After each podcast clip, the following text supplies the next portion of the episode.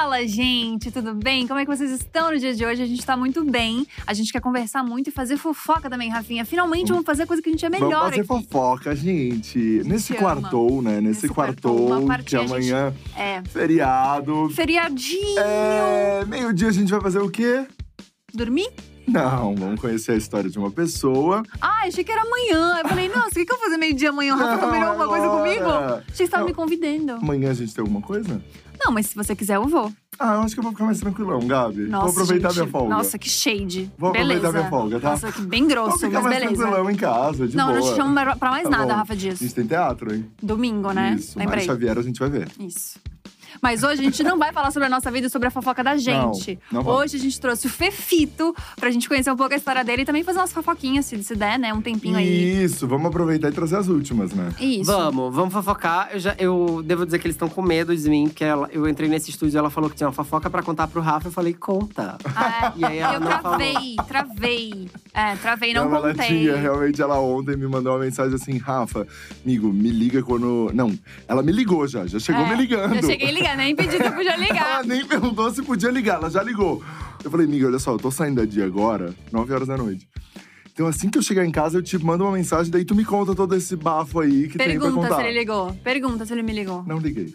E agora tô eu Inclusive- aqui, ó, roendo de curiosidades pelo bafo, que eu tenho certeza que envolve pessoas que eu nem conheço. É. Histórias que eu não tenho nada a ver, mas ainda assim eu tô Não, curioso. conhece, tá? Conhece, que eu Ah, já sei, eu já sei, já rolou um para. print antes. Então eu já Isso. sei sobre o que se trata. E aí o Rafa assim, eu não consegui ler o print inteiro. É treta? Porque se fosse treta, ele arrumaria tempo, entende? Olha que Óbvio. absurdo. A gente sempre tem tempo pra treta. Nossa, achei isso um absurdo, eu vou É te falar verdade, isso. Mas daí ela enfim. eu sou chegou- do time da treta, sempre. Ela chegou, amigo, não é treta. Daí eu dei uma relaxada. É, daí ele não. Assim, não me atendeu. Eu devia ter falado assim, uma treta sim. Tem nude teu vazado. Ah, é onde, gente? Alguém, alguém conta? Opa, vamos pra Um vinheta? amigo mandou perguntar. Um amigo mandou perguntar. É. Brincadeira. Vinheta, depois dessa vinheta, com certeza.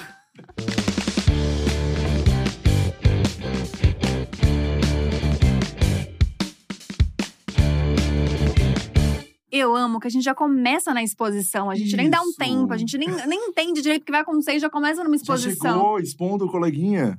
Óbvio. Absurdo. Olha, eu já quero começar dizendo que eu tô me sentindo muito chique de estar Hum. aqui, porque só vem gente chique aqui. Ai, que Vou ter até demais. roupa boa, você viu? Ai, que Eu demais. Meu amigo amo, Marlon, Amo uma camisa com dois bolsos. viu? Ah. Meu amigo Marlon, que tá lá em Caruaru, no interior de Pernambuco, assistindo, falou que tá muito chique minha camisa. Ai, então, fofo. um beijo. E um beijo pra Érica, minha amiga também, que está assistindo a gente do trabalho. Nossa. Uma travesti maravilhosa, creator. Inclusive, vocês precisam super. conhecer. Maravilhosa. Conheci ela lá na casa da Jazz do Érica, é João. tudo. Maravilhosa. Um beijo, Um amigos. beijo pra Erika também. Já tô mandando, já quero fazer uma amizade, já gostei. Gosto de amigo assim, que apoia a isso. gente, que vê a gente até no trabalho. Ninguém solta a mão de ninguém. Gostei muito. Mas assim, vamos começar do começo. Como é que surgiu a persona Fefito? Porque a gente não começa, nunca começa na internet, né? A gente já teve uma vida antes. E você É. começou em jornal. Comecei. Sabe o que é o mais doido? Hum. Eu, eu, eu sempre digo isso, na verdade, quando eu vou em ambientes que eu acho que as pessoas não sabem quem eu sou. Eu fico dizendo assim. Sou Fernando Oliveira, as pessoas me chamam de Fefito. Sim, eu fiz uma faculdade, uma pós-graduação, tô fazendo mestrado e o quê? Virei um apelido. Porque as pessoas, pelo nome, Aham. já começam a dizer, tipo, ah, Fefito? E ele é jornalista? E eu tinha muito medo de não ser levado a sério pelo apelido. E o apelido é a coisa mais bizarra do mundo. Eu, quando comecei a fazer faculdade de jornalismo em Natal, eu passei na Federal de Natal, onde eu morava na época. Eu sou do Recife. Eu morei numa pousada, porque meus pais tiveram que voltar pro Recife e tal, depois que meu avô morreu. E eu morei ainda um ano e meio por lá. E tinha uma sapatão maravilhosa que morava nessa mesma pousada, e ela me chamava de Fefito. Só ela, Uhum. a Neide. E quando eu fui criar um Twitter, sei lá, 2008, 2009, enfim, 2000 e bolinhas, eu pensei, ai, Fernando Oliveira dobra o O. Fernando Ponto Oliveira já existia, tal. Fernando Oliveira com o O só não vão saber. Ah, Fefito. Eu não tava na televisão, não era famoso. Tinha, sei lá, 100, 200 seguidores. Tava tudo certo, não ia dar nada. Aham. E aí eu comecei a fazer coisa na televisão. E a Cris Flores, que já me conhecia, e a Kátia Fonseca depois começaram a me chamar porque me seguiam de Fefito. De, de Fefito. Então, Todo mundo Virou foi pretensão sua. Twitter, seguiu um Twitter. no seguiam no Twitter e eu já tinha criado o Instagram da Mente Fefito, mas Aham. não, nem por nada, porque pra ninguém ver, era só mais fácil. Aham. E Nunca virou. foi uma pretensão ser o Fefito. Minha família nunca me chamou de Fefito. Quem é Fefito, gente? Pelo amor de Deus, minha família me chama de Fernandinho. Eu tenho o mesmo nome do meu pai. Mimado. Nossa. Aqui. Ah, Ai, mas você é bem Fernandinho, sabia? Eu sou Fernandinho. Você Eu tem uma acho. energia Ele tem Fernandinho. uma cara Fernandinho, ele tem uma cara Fernandinho tem uma coisa meio playboy, meio É. marcinho, não tem? Também tem. Tá vendo? Ó, botei uma camisa social, já virei playboy. É isso. E Playboy não, hein? Playboy não. Porque minha mãe. É. Vocês não viram a treta do BBB? Mentira. Aí eu vi o Gustavo, Ah, né? é, eu sou de playboy Curitiba, não. mas não sou playboy. É, Playboy não. Eu amei. Eu estudei em escola particular, minha mãe. Playboy não. Mas no fim das contas, sim. Eu sou do jornal. Eu, eu comecei minha carreira como estagiário da Globo, no Recife. E aí foi um processo meio traumático pra mim. Eu aprendi muito. aprendi- acho que foi a minha grande escola de jornalismo, mas foi traumático, porque, bicha, afeminada, de 21 anos, assim, num ambiente que já sabia quem eu era, mas eu não sabia. Aliás, isso é uma coisa muito comum pra mim, assim. Desde pequeno, todo mundo diz que eu sou viado. Pode falar viado ao meio-dia? Pode, né? Pode. Tá bom, diz que eu sou bicha, mas demorou pra cair essa ficha pra mim. Tipo, ah, Aham. descobriram antes de mim. Acho que hétero tem uma hipersensibilidade, hétero sensitivo, não sei. Te É. arrancaram do armário, então. Muitas vezes. Mas na Globo tinha uma coisa de, ah, você sabe que você pode fazer televisão e não ser afeminado, você pode. Porque a gente Nossa. faz teste de tudo. Outra época, gente, tô falando aqui, ó, de mais de 15 anos atrás. 15 anos atrás. E aí eu, quer saber, não vou ficar nesse sofrimento, não. Vou pra São Paulo fazer o trainee do Estadão, que uma amiga tinha me Uhum. sugerido. E as pessoas me davam as cantadas, assim, tipo, vai pra São Paulo, lá é o seu lugar. Uhum. Lá você pode ser quem você é. Como se eu não coubesse no Recife. Nossa. Pra mim, no, como LGBT, sempre tive um lugar de inadequação. A gente não pertence muito, né? Resumo: vim pra São Paulo. Perdi o dinheiro que eu tinha pra vir pra São Paulo, na verdade. Mentira. Porque meu pai ficou desempregado. O dinheiro que eu juntei pra pagar a passagem, eu dei pra ele. Nossa. Mas aí, alguns repórteres do Recife… A Bianca Carvalho, aquela do sanduíche ishi, do meme. Uhum. A Bianca Carvalho, Francisco José, que faz muito Globo Repórter e tal. Marcos Bezerra, enfim. Vários se juntaram, me deram a grana da passagem de ida e volta e falaram… Tá aqui, vai fazer seu trainee. Aqui é a grana da passagem de ida e volta, mas gasta a volta que você não vai voltar pro Recife, você vai passar. E Caramba. uma amiga ainda me emprestou uma graninha dela também. E eu vim pra cá, com cuscuz na mala, sem dinheiro, só esse dinheiro assim, que eu já tinha gastado metade com a passagem, pra ficar na casa de um amigo que eu conheci no MSN. Olha. Como é que Pra fazer a prova. MSN? Era uma amizade Ah, de gay, muitos gay, anos da gay, MSN. gay é não, assim, imagina, nem é peguei, assim. nem nada. Nem peguei nem nada. A gente ficou muito amigo mesmo por anos. Tanto que eu já tinha vindo aqui passar um ano novo na casa dele. Tipo, aquela coisa de juntar dinheiro. E aí, ele me hospedou pelas primeiras semanas. Passei, era 78 para 1 a concorrência. Olha. Caramba. É, passei, fiz o treininho do Estadão. Sofri homofobia lá também? Talvez, mas tudo bem. Eu fiz coisas legais lá. E de lá eu fui pra Isto É, Diário de São Paulo. Comecei a trabalhar em jornal mesmo, assim. Fiz a Bienal também, uma época de assessoria. E acabei na internet quando virei colunista de TV mesmo, assim. Aí eu fui pros portais, virei o mais lido de vários portais dos quais eu, pelos quais eu passei. E aí, ao mesmo tempo, fui pra TV. A internet meio que me levou pra TV. Tudo por Ah, acaso. que, que loucura, né? Porque foi a internet que levou pra TV. Às vezes as pessoas fazem É, o, o contrário, o contrário. Mas como é que surgiu o, o convite pra começar a trabalhar na internet? Porque ainda era meio terra de ninguém, assim, né? Eu me lembro que eu comecei em 2014 e ainda era muito difícil explicar o que eu fazia. E, tipo, trabalhar na internet ainda era um lugar meio, tipo… Como assim, trabalhar na internet? É que o internet meu trabalha. lugar na internet não era um lugar de creator, que eu acho que era um lugar É. mais difícil de se explicar Aham. antes, né? Hoje em dia é um lugar que todo mundo entende.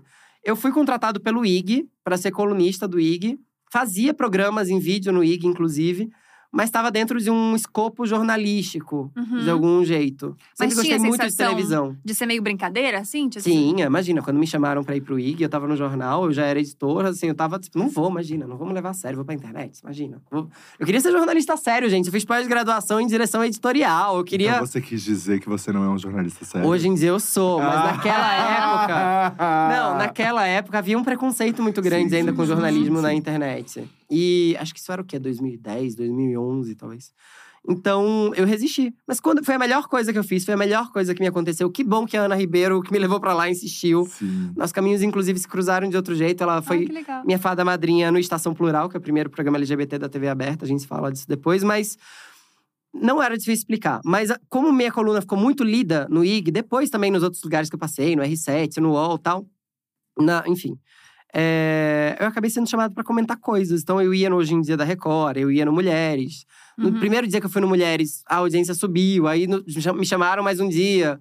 Ai, Aí no que terceiro legal. dia eu já falei, vamos me oferecer contrato? Não vou ficar trabalhando de graça. E meio que rolou. Achei que não ia rolar. E o mais louco pra mim é, fui parar na televisão de novo, que era algo que eu saí fugido do Recife. Nossa. Mas com a condição de ser eu mesmo, nesse caso. Já bem resolvido, já casado, já. Na época, né? Tô solteiro. Mas já bem resolvido, bem casado, enfim. Tipo, não, já quer pra ser bicha, tá bom. Eu vou ser bicha, não vou ficar aqui fazendo linha, não. Nem sei, né, gente? Eu não sou ator. Não sei se, não sei se eu consigo ser heteronormativo e chegar aqui. Oh. Não, tá vendo? Não sei. Eu não vou saber. Eu, eu vou virar um, uma gay afeminada que imita um hétero sendo afeminado, se eu for fazer isso. Não dá. Entendi. É. É. Nossa, mas que, que legal esse processo, assim, porque acho que a gente tem uma, uma ideia muito diferente na nossa cabeça, assim, de tipo de jornalista que escreve pra, pra internet, sabe? Na minha cabeça era muito tipo assim, mais um, mais um rolê, mais um jornal, mais um roteiro, mais alguma coisa. Não sabia que tinha essa pegada de tipo, putz, será que não vão me levar a sério? Que é, acho que todo mundo em algum lugar sente isso quando começa a trabalhar com É internet. que era um outro mercado. Sim. Era um mercado de revistas bombando, de jornais acontecendo. Hoje em dia tá tudo fechando. E a internet virou o grande celeiro de jornalistas. Uhum. Foi um equívoco, eu tava errado, gente. Não tem o mínimo problema em reconhecer meus Aham. erros, não. Já fui muito errado na vida. Que bom que eu tava errado. Sim. Porque eu achei um bom lugar pra mim, um bom nicho. Hoje em dia eu sou uma pessoa que trabalha bastante. Tenho três empregos, gente. Estou. Exato, eu ia te perguntar isso. Você tá na televisão, Tô. é, agora tá. Vai ter uma mudança aí. Talvez, é. Ah. É, e daí você tá no BuzzFeed é, também e no UOL. É, eu sou diretor de redação do BuzzFeed Brasil Sim. há um ano. Que é incrível, eu amo. Ah, eu também amo. E tem tanto projeto legal pra gente tirar do papel esse Ai, ano. que Porque a, legal. a gente voltou ano passado com tudo assim. A coisa era, vamos arrumar a casa, arrumamos. Aí vamos agora deixar o- a operação no azul, deixamos. Agora a gente Uhum. opera no lucro. Chegaram novos sócios, a Minds agora é sócia do Uhum. BuzzFeed também, além da Flag. E da banca digital, mas o. Agora é. Vamos. Agora que a gente se organizou, vamos tirar do papel. Então a gente vai trazer a volta do Taste, vai trazer a volta de alguns Ai, que projetos legal. muito, muito, muito legais, assim. Além dos nossos projetos em vídeo, porque a gente tá desenvolvendo uns projetos em vídeo muito, muito divertidos, assim. O BuzzFeed é muito legal. Aham. E no UOL, eu tinha saído pra ir pro BuzzFeed, Isso. mas eles me chamaram de volta. E eu fiquei tipo, ai. Quero voltar, porque eu amava fazer o UOL, eu amava as pessoas de lá. Mas eu não quero sair do BuzzFeed, porque tava muito divertido. Aí eu consegui Então, como que é isso? Como que é isso? Porque não tem um conflito de interesse, assim, no... Qual é a informação? Chegou uma informação pra você, você vai dar alguma coisa. Você é diretor de redação do BuzzFeed, Ah. mas ao mesmo tempo tá no UOL. Onde você vai dar aquilo dali? O que que acontece? Não, eu, eu era meu medo no começo, mas isso funcionou porque eu tenho chefes muito legais. beijo Scarpe, beijo Murilo, aqueles. Não, eu tenho chefes muito legais, mas para além disso, eu sou, sei separar muito bem. Eu sou- sempre fui muito ético nesse sentido. Uhum. Tudo que eu escrevo pro UOL é televisão. Meu assunto ali é televisão e um pouco de direitos humanos, LGBTs, assim, quando eu acho que casa com o assunto de televisão Entendi. Tudo que eu escrevo pro BuzzFeed. Aliás, eu escrevo menos pro BuzzFeed, porque eu edito, edito post, penso pauta. Aliás, no BuzzFeed eu cuido da área de branded, então tô em contato com, com clientes o tempo todo, Uhum. desenvolvendo ações publicitárias. Aí Marcas. ainda meio que superviso no redes sociais e pauta, mas me afastei um pouco nesse sentido para não ter que haver esse choque. Mas dar sugestões de pauta, tudo então mais. a questão é bem editorial, assim, a, a divisão tá é, tudo editorial. muito bem separado na minha cabeça. Posso escrever Legal. sobre o que eu quiser no BuzzFeed e no UOL eu Gente. escrevo sobre isso. Mas e tempo pra isso? Como é que divide o tempo pra isso? Eu sou muito bom de gestão de tempo, ainda tô fazendo um mestrado. Agora eu tô sem tempo pra escrever o meu projeto. Mas não, mas eu vou escrever meu projeto. Meu orientador, coitado, eu tô fugindo dele nos últimos tempos. Mas eu, eu sou muito bom de gestão de tempo, na real. Aham. É, eu, vou, eu sei compartimentalizar. O que acontece é que, no geral, eu acabo trabalhando um pouco mais ou em horários mais alternativos. Entendi. Então, às vezes, antes de dormir, tipo, pai, pra acordar um pouquinho mais tarde de manhã, deixa eu trabalhar aqui até uma. Aí vou lá e escrevo. Mas eu consigo dividir bem o meu tempo. Entendi. E agora vai ter mais uma coisa, porque tá saindo tudo quanto é lugar, que tem um TV Fama aí no meio. Tá, né, menina? Tá, não tá? Ah, eu Conta li, pra gente. Eu li também. É, E aí, O que como eu é que tá posso lá? dizer? Não assinei contrato com ninguém. Entendi. Ainda tô contratado pela TV Gazeta. A TV Gazeta é uma casa incrível pra mim. Acho que o TV Fama é um programa incrível, assim, é, é muito Sim. tradicional pra celebridades. Acho também que pode ser a minha cara, eventualmente, porque todo mundo que trabalha com isso já se imaginou ali. Mas não assinei contrato com ninguém. É isso que eu tenho pra Entendi. dizer até agora. Eu deixei o Fefito na saia Ah, justa, é isso? que eu não, não imagina. não. Não, não assinei contrato com ninguém. Se eu assinar contrato, um dia eu aviso. Mas não, tá tudo certo. Tô lá Ah, tem uma tá pergunta tudo bem Ah. boa, Fefito. Volta e meia ano. Tem nada a ver, mas ano que. Todo passa ano, mais ano. Te é recado da colocam. mãe ou da avó? Sempre não, rola. Ah, não, tá te bom. colocam é, na lista da Fazenda. Ah, Aham. E aí? Já foi convidado? já. E aí? É que eu tô, eu tô pensando muito pra não falar besteira. Gente! Não, olha, tá bom. Sem querer! Estamos com a lista da Chegou- Fazenda na Chegou mão. aqui no chat, eu falei, ah, vou jogar a Fazenda não, aqui. não, não, não, mas Talvez eu não não vou pra fazenda. deveria. Não, eu não vou pra fazenda, pelo amor de Deus, gente. Eu não tenho nem tempo, nem. nem não tenho tempo.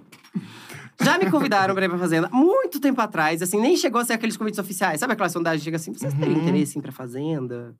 Tem alguém que a gente sabe que não gosta de você que vai e tal. Me convidaram muito na Fazenda 8, é, na época da Mara Maravilha. Ah, Porque- e você e a Mara não se dão. Hoje em dia a gente se dá. Ah, entendi. Não, ah, gente, a gente tretou, não é segredo pra ninguém. A Mara me humilhou ao vivo, ela ficava trocando meu nome, e nos bastidores ela chegou pra minha mãe e disse que ia tirar um encosto de mim porque eu era gay. É, minha mãe tava assistindo o programa esses dias no estúdio comigo. E aí eu fiquei bem. ah. Foi, ela foi tão, foi tão pesado que o Danilo Gentili, que, vamos lá, não é a pessoa que mais gosta de mim, mas isso foi anti razões políticas. Fez um pupurri no programa dele da época, no Agora é Tarde, da Mara me humilhando.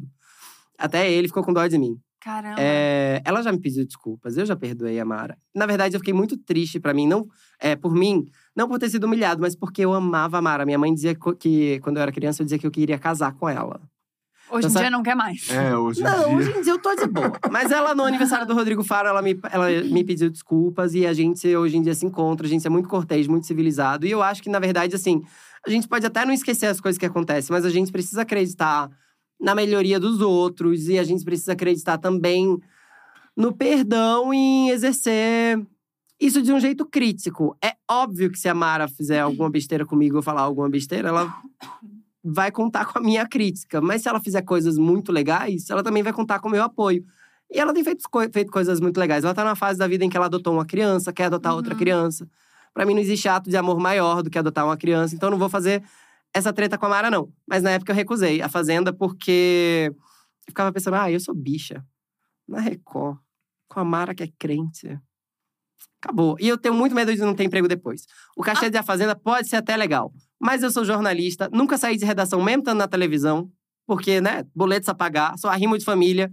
Então eu fico pensando, hum, se eu for pra um negócio desse, talvez eu me queime. Eu acho que vai acontecer. Eventualmente. Se eu acabar Ah, num reality show da vida. Sério? Acho que vai. Porque nem todo mundo tá o tempo todo trabalhando. Vai ter um momento que você vai precisar pagar o boleto, o aluguel. Já me chamaram para aprendiz influenciadores. Esse eu recusei. Chama... Eu recusei três vezes a Fazenda. Há anos não me chamam mais. Três vezes É. a Fazenda? Acho que talvez por isso não me chamem mais, inclusive. Aham. Ou vão me chamar em algum outro momento. Talvez eu vá pro BBB. seria? Boninho me segue, será? Não sei. É... Acho que sim, eu iria. Mas eu acho que eu iria num momento muito específico da minha vida. Nesse momento, eu acho que eu tô com projetos tão legais pra fazer acontecer que eu preciso investir neles. Mas eu acho que vai acontecer de eventualmente eu eu estar no reality show. Eu quase estive, eu quase apresentei um pra Netflix no ano passado, mas eu não Olha. posso falar muito que tem contrato de confidencialidade e a Covid atrapalhou. Mas tá, mas tá tudo Olha certo. aí. É. Hum. Mas meia hora eu consigo tirar, hein? Calma aí. É, eu, eu acho que até a uma a gente tira. Mas sabe o que eu tava pensando? Tipo, no, nesse rolê de que você falou que não queria que atrapalhasse seu trabalho. Pensando em Fazenda e BBB, isso não rola muito no BBB, né? Tipo assim, é difícil alguém conseguir atrapalhar mesmo a Ih, carreira. te falar, Tu não é? achas? Carol com KTV aqui, ela contou pra gente Não, uma coisa. sim. Ah, é verdade. Mas até ela se recuperou, que eu acho que foi, tipo assim, o ápice da rejeição. Mas como é que paga exato. boleto em um ano, amor? Não, tenho- não É. sou Carol Conká que tem pé de meia fundo, assim. É. Entendi. Nossa, mas você acha que você ia se queimar nesse nível, Fefita? Cara, eu acho. Eu acho que eu ia me queimar. Mas com o quê? Olha, Me Eu acho que eu ia me queimar. você Mas eu, acha? eu, olha, a minha experiência com reality é assim, ó. Eu, pessoa física, Ah. eu ia matar lá e ver de dentro. E acho até que seria um desafio interessante pra direção do programa. Porque como eu cubro muito isso, me surpreender ia ser um pouco mais difícil. Eu ia ficar elocubrando ali. Acho que ia ser legal eles fazendo umas pegadinhas comigo. Aquele que você acha, né? Acha que o programa vai ser todo em volta dele. Não Ah. é isso que eu tô querendo dizer. Mas é que eu acho que eu ia acertar um pouco mais ali nas previsões. Você é muito telespectador, né? Você fala muito, sobre isso, Eu então. sempre quis escrever sobre reality show. Aliás, meu TCC ia ser. Só que eu sou um idiota que pensou, não, vou fazer sobre videoclipe. O BBB vai desgastar o formato. é... Eu, pessoa física, queria ir. Eu, pessoa jurídica, tenho dúvidas. Porque eu acho que eu ia me queimar. Eu Você sou muito militudo, gente. Aonde? Como? Cara, eu acho que talvez eu perdesse um pouco… O BBB 21, pra mim, foi uma amostra disso. Eu acho que talvez eu estivesse junto da Lumena e da Carol. Entendi. ali dentro. Não estaria em, em determinados momentos, eu acho que na cena do Lucas talvez eu tivesse me posicionado. Em algumas falas sobre a Carla Dias, talvez eu devesse ter mandado pegar leve. Mas no geral, é, eu acho que eu sou. Eu entendi na minha vida que às vezes a gente tá certo, mas dá o, o delivery do discurso ali errado. Uhum. Então, no geral, eu sou muito ariano. Eu acho que talvez eu, Entendi. eu metesse os pés pelas mãos. Eu sou muito militudo, eu acho que tem gente que torce o nariz pra mim por isso o tempo todo, assim. É, não sou uma pessoa que tá militando aqui, tipo, esse copo, eu não sei o quê, e, e problematizando tudo. Pelo contrário, eu problematizo muito pouco na minha vida. Mas eu não consigo ficar calado Se vê alguma coisa. se eu vejo alguma coisa. E não, e não sou imune, tá, gente? Eu, como todo mundo na vida, já fui gordofóbico, já fui transfóbico, já fui racista. Certamente alguém tem uma história em que eu magoei alguém e eu tento não magoar ninguém hoje em dia, mas assim, ao longo de 30 e poucos anos, aquele, é, a gente faz muita besteira Uhum. e a gente aprende muito também. Então, assim, quando eu digo que eu sou milituda, é porque eu tô sempre muito disposto a aprender e me desconstruir mais. Então, dentro de um BBB, Você ia brigar pra caramba. óbvio. Mas, Entendi. amor, Eu seria muito planta, eu no acho. terceiro dia. No terceiro dia. Você também não ia brigar muito. Eu né? não ia entrar, né? Sabe? que É, não entraria. Hoje em dia não dá mais. Hoje em dia não dá mais. Não É. entraria. Mas sentar, você ia ser planta ou ia ser brigar com todo mundo? Ai, Gabi, eu ia causar horrores. Eu Tu achas? ia. Não, é que eu Ia acho. jogar café, tipo, Eu ia, não, eu ia, Ah, eu ah. ia, eu ia ser completamente fora, assim, mas. Ah, É que eu acho que o Rafa, ele não é de brigar de tipo de gritar e porradaria, Não. zero. Mas ele tem um jeito que falar que tu repensa a tua vida inteira. Entendi, ele é assertivo. ele é muito. E aí quando o Rafa briga contigo, você só fica assim, assim. Mas Sabe o que é, Gabi? O BBB é um programa que move um país. e é um programa que é um jogo, mas é um programa em que as pessoas não gostam de ver os jogadores jogando. Eu não acho que o BBB Mais é um ou jogo. menos. Já temos aí uma- um grande conflito. Ó, eu não por acho que o BBB é um jogo. Ah, Porque eu acho que um jogo é quando você tem controle sobre aquilo. Sabe as regras, por exemplo. Não, não é regras. As regras todo mundo sabe. Mas quando você vai para um jogo de futebol, não é a torcida gritando que vai decidir se faz gol ou não. Oh, que interessante. São os isso. jogadores. Nossa! São os é jogadores bom. jogando que fazem um gol ou não. meio Não raro ver a depende. perspectiva inédita sobre BBB. Essa eu nunca tinha ouvido, eu gostei. Ah. Agora. Não depende da Quando- galera lá dentro. Não depende. Não depende do que você tá fazendo ali dentro. Pode crer. Não depende absolutamente crer. nada sobre o que você tá fazendo É. ali dentro. De- Essa edição especificamente, a gente viu que o dinheiro moveu muita coisa aqui fora. Exato. É, um investimento Como assim, gente? Num Tô perdida. campeonato. Ah, gente, isso não é muito segredo, né? A gente vê alguns posts que mais parecem assessoria de imprensa em algumas páginas, aí, em alguns Instagrams. A gente vê uns perfis, assim, sei lá. É. Lembra um pouco a eleição de quatro anos atrás, assim, Exato. parece um pouco robô. Ah, Acho que rolou um investimento por parte de algumas torcidas. Eu também concordo. Algumas determinadas torcidas com dinheiro. Eu jamais ganharia o bebê por isso, imagina. Já ia ter a preguiça de fazer o conteúdo. Então, que sabe daí- alguém pra mover isso. Daí por isso que eu não acho, Ah. por isso que eu não acho que a pessoa chega e fala, meu, daí lá dentro é um grande jogador.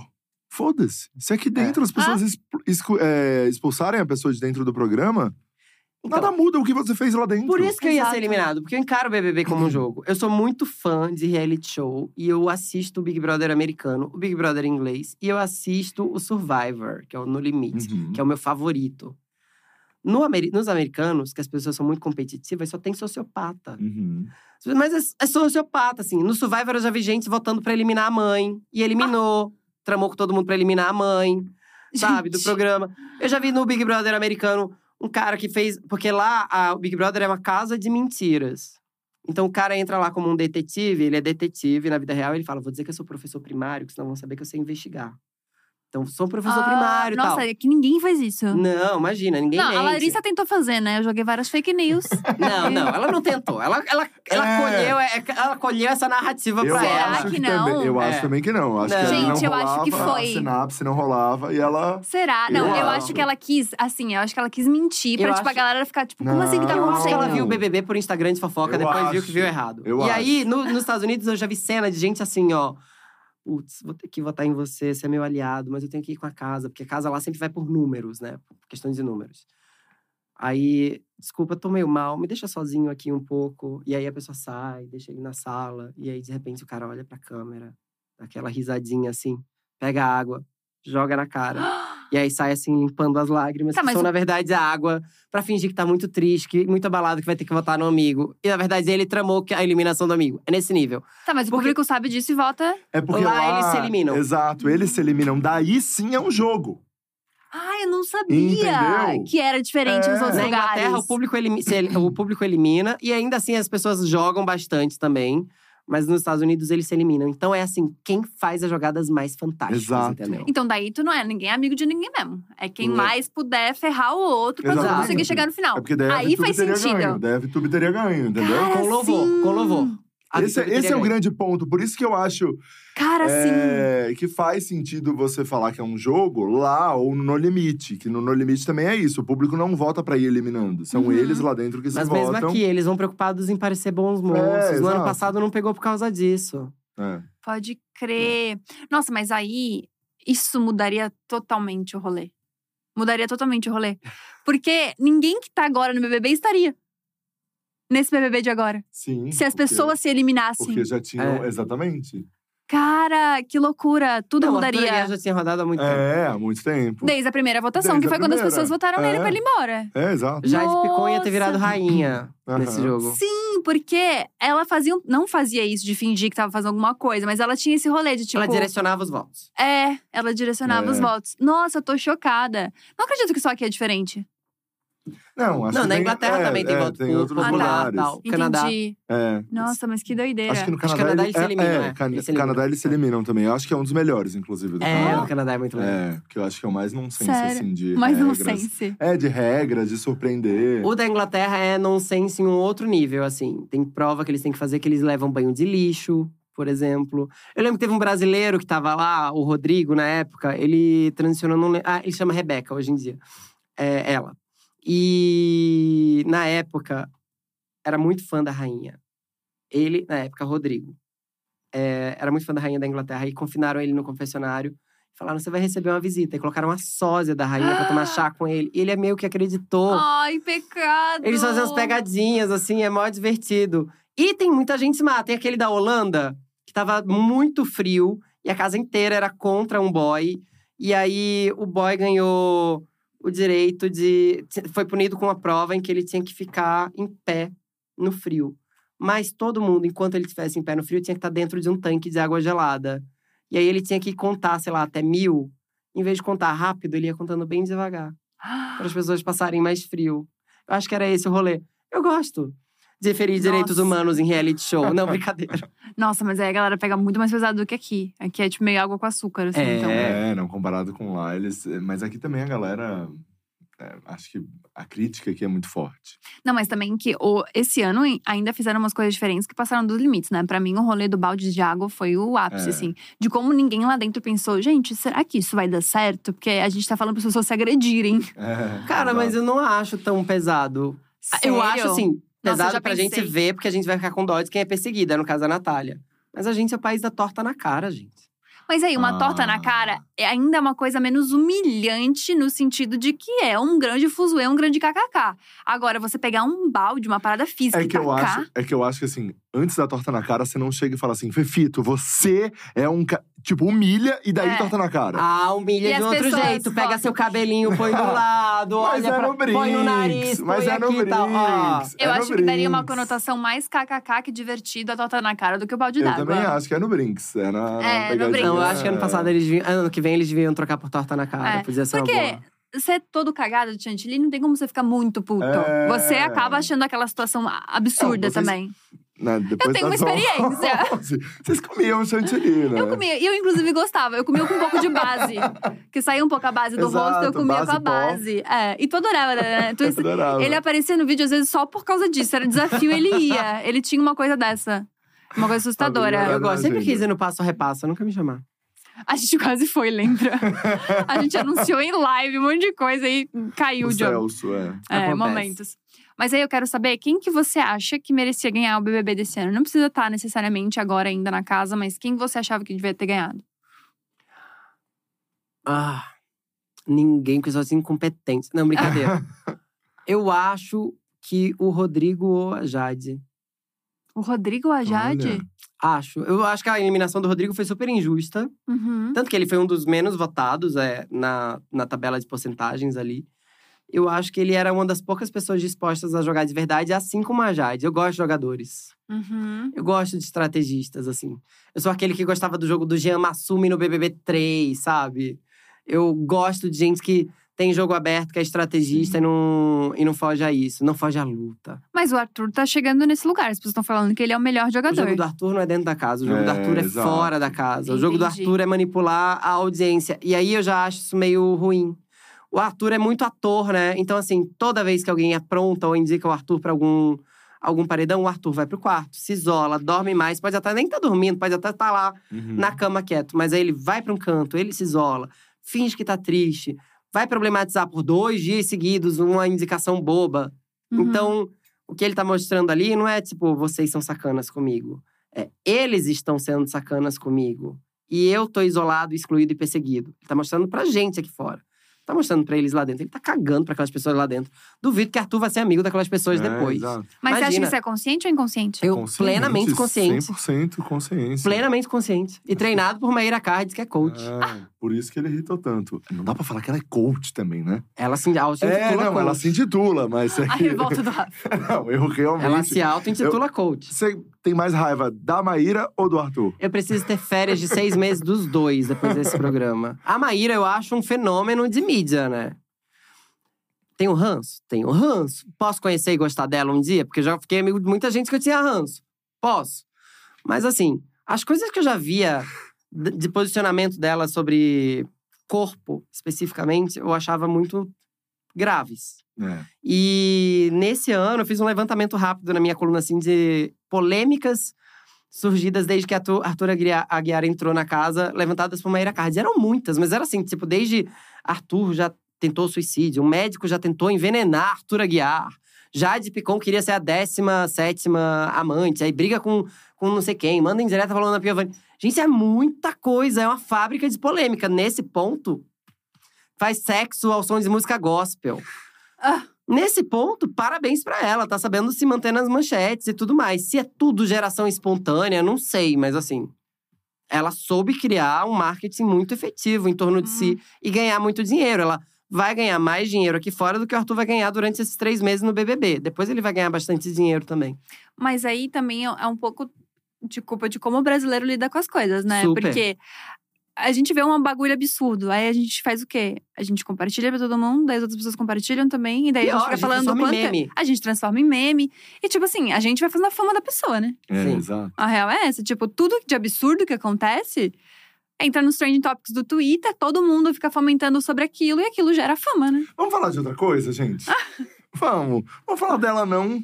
Tá bom, ela irrita Rafinha. tanto. Ela me irrita tanto, Olha só o gente. Rafinha, que coisa absurda. Me irrita. Ah, já Não pensou posso... se tem um BBB All Stars no ano que vem? Ela vai, Nossa, te chamam. gente. Você vai, você vai assim nos novatos e ela vai de All Stars. Nossa, eu, eu hoje é a pessoa que eu mais tenho. Não, Bolsonaro é mais, mas depois vem a Maíra. depois do Bolsonaro vem a Maíra. Nossa, amigo. Não, É. acho que tem o Mourão também ali no meio. Tem, não, Não, tem uma Ah, a galera, Maíra tem uma galera. consegue mais. Acho que pessoas da política, que a gente já bota Bolsonaro, já bota Mourão, já bota uma galera. É, Preciso de férias de Maíra Cardi. Nada pessoal, Mari, Maíra. Nada pessoal.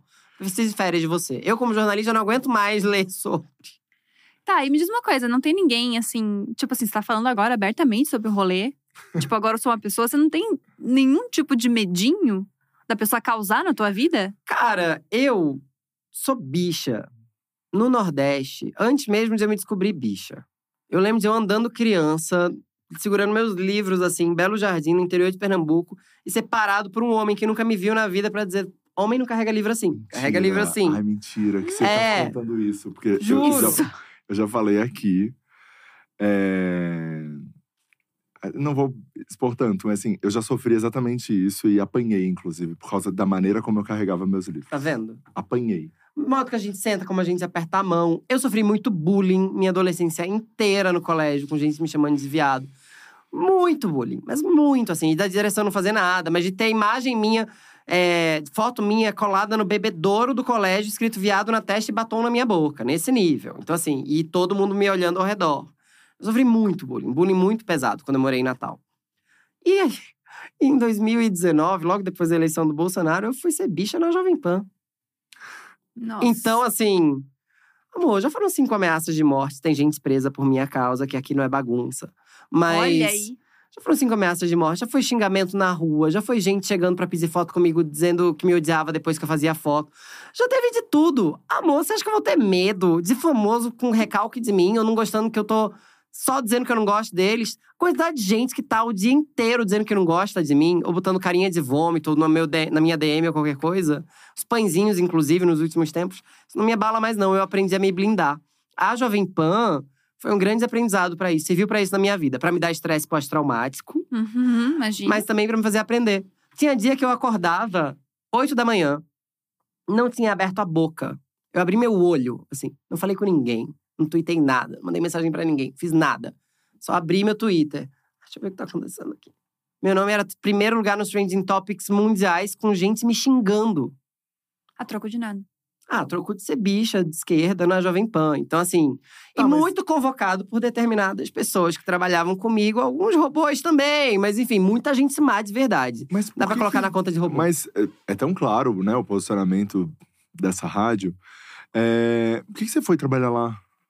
Eu- Era, era muito uma necessidade, assim, você precisava trampar lá, ou era.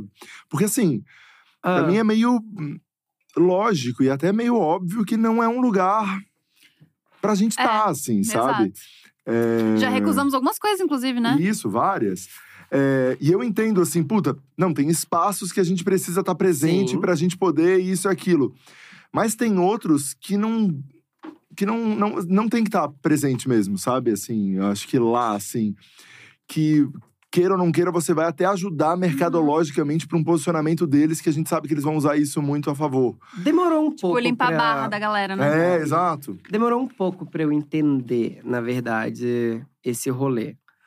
Por incrível que pareça, eu era um jornalista que tinha algum saudosismo pela Jovem Pan das sete melhores, tudo mais, aquela coisa que você ouvia. Eu gostava dos programas da Jovem Pan, tinha amigos que trabalhavam lá. A Paulinha, minha amiga maravilhosa, que eu amo, o Edgar. É, e a gente é muito amigo até hoje, se encontra sempre. Eu tinha acabado de perder o Estação Plural, que foi um Uhum. projeto que mudou a minha vida, assim. Eu acho que eu sou um gay antes da Estação Plural e um gay depois, porque conviver com a Mel e a Ellen mudou, transformou minha história. Uhum. Tinha acabado de perder por motivos políticos, inclusive. Imagina que uma TV pública ia continuar tendo um programa de LGBTs e tal. Porque foi assim, decidiram acabar com o programa prestes a gente começar a gravar a terceira temporada, já com roteiro escrito, com gente convidada pra estar lá. E aí surgiu o convite da Jovem Pan. Eu tava na Folha, tal, na época. O salário era melhor. E eu sou uma pessoa que, de fato, é arrimo de família, então se preocupa ali Uhum. pagar plano de saúde de pai, mãe, irmã, essas coisas e tal. É, E pensei, cara, eu já falo pra fora da bolha. Eu tô no Mulheres ali, tipo, com gente conservadora assistindo e normalmente funciona. Tem, eu viro netinho, viro filhinho, muita gente saiu do armário por minha causa e me fala na balada. É, por que não falar pra outra bolha? Pra tentar testar isso aqui. E aí foi um equívoco, mas foi um equívoco de verdade, achando que eu seria ouvido. Não acho que foi conduzido da melhor maneira. No primeiro dia que eu tava lá, eu já ouvi alguém dizendo que racismo era mimimi, e eu já olhei ao redor, não tinha nenhum preto. Falei. Então, vamos falar sobre meritocracia e racismo. Já soltei ali um textão. Nossa, e aí mas- pegaram esse vídeo e já colocaram assim: olha quem chegou na rádio militando. Ah, Acho que foi a melhor boa-vinda possível, assim. É, Só que não. Eu, obviamente, milito sempre na minha vida e eu espero ser um bom aliado a todas as causas das quais eu não faço parte. Porque eu acho que é importante que a gente tenha aliados em todas as causas. Mas foi um período muito, muito, muito traumático, assim. Um período em que, em dois meses, tinha gente me acusando de receber dinheiro público do PT. Ah, Porque eu fiz um programa na TV pública. Porque o programa que eu fiz foi na TV pública, né? Ou Estação Plural. Então pegaram no portal da transparência, portanto, transparente, todos os meus salários e somaram. Gente, eu apresentava um programa, escrevia o roteiro do programa. Tá tudo certo, tá, tá de boa. Eu tinha que ser remunerado por isso. E fizeram como se eu tivesse ganhado uma grande mega cena. E nisso tinha Danilo Gentili. Roger do Traje a Rigor me chamando de bicha em Twitter, de maneira ofensiva. Olavo de Carvalho tweetando que eu era gaysista sem ser gay. Filho de presidente mandando indireta pra mim. Pelo amor de Deus, né? Eu tô- tava lá, literalmente, sem declarar voto em ninguém. sem fazer campanha para partido nenhum. Tava ali, única e exclusivamente para dizer que, homem, é, que homens e mulheres têm o mesmo direito, que pretos e brancos têm o mesmo direito, e que LGBTs têm o mesmo direito. Sou a favor da equanimidade de direitos, gente. Em quem você vota, tô pouco me importando, desde que não fira a minha existência.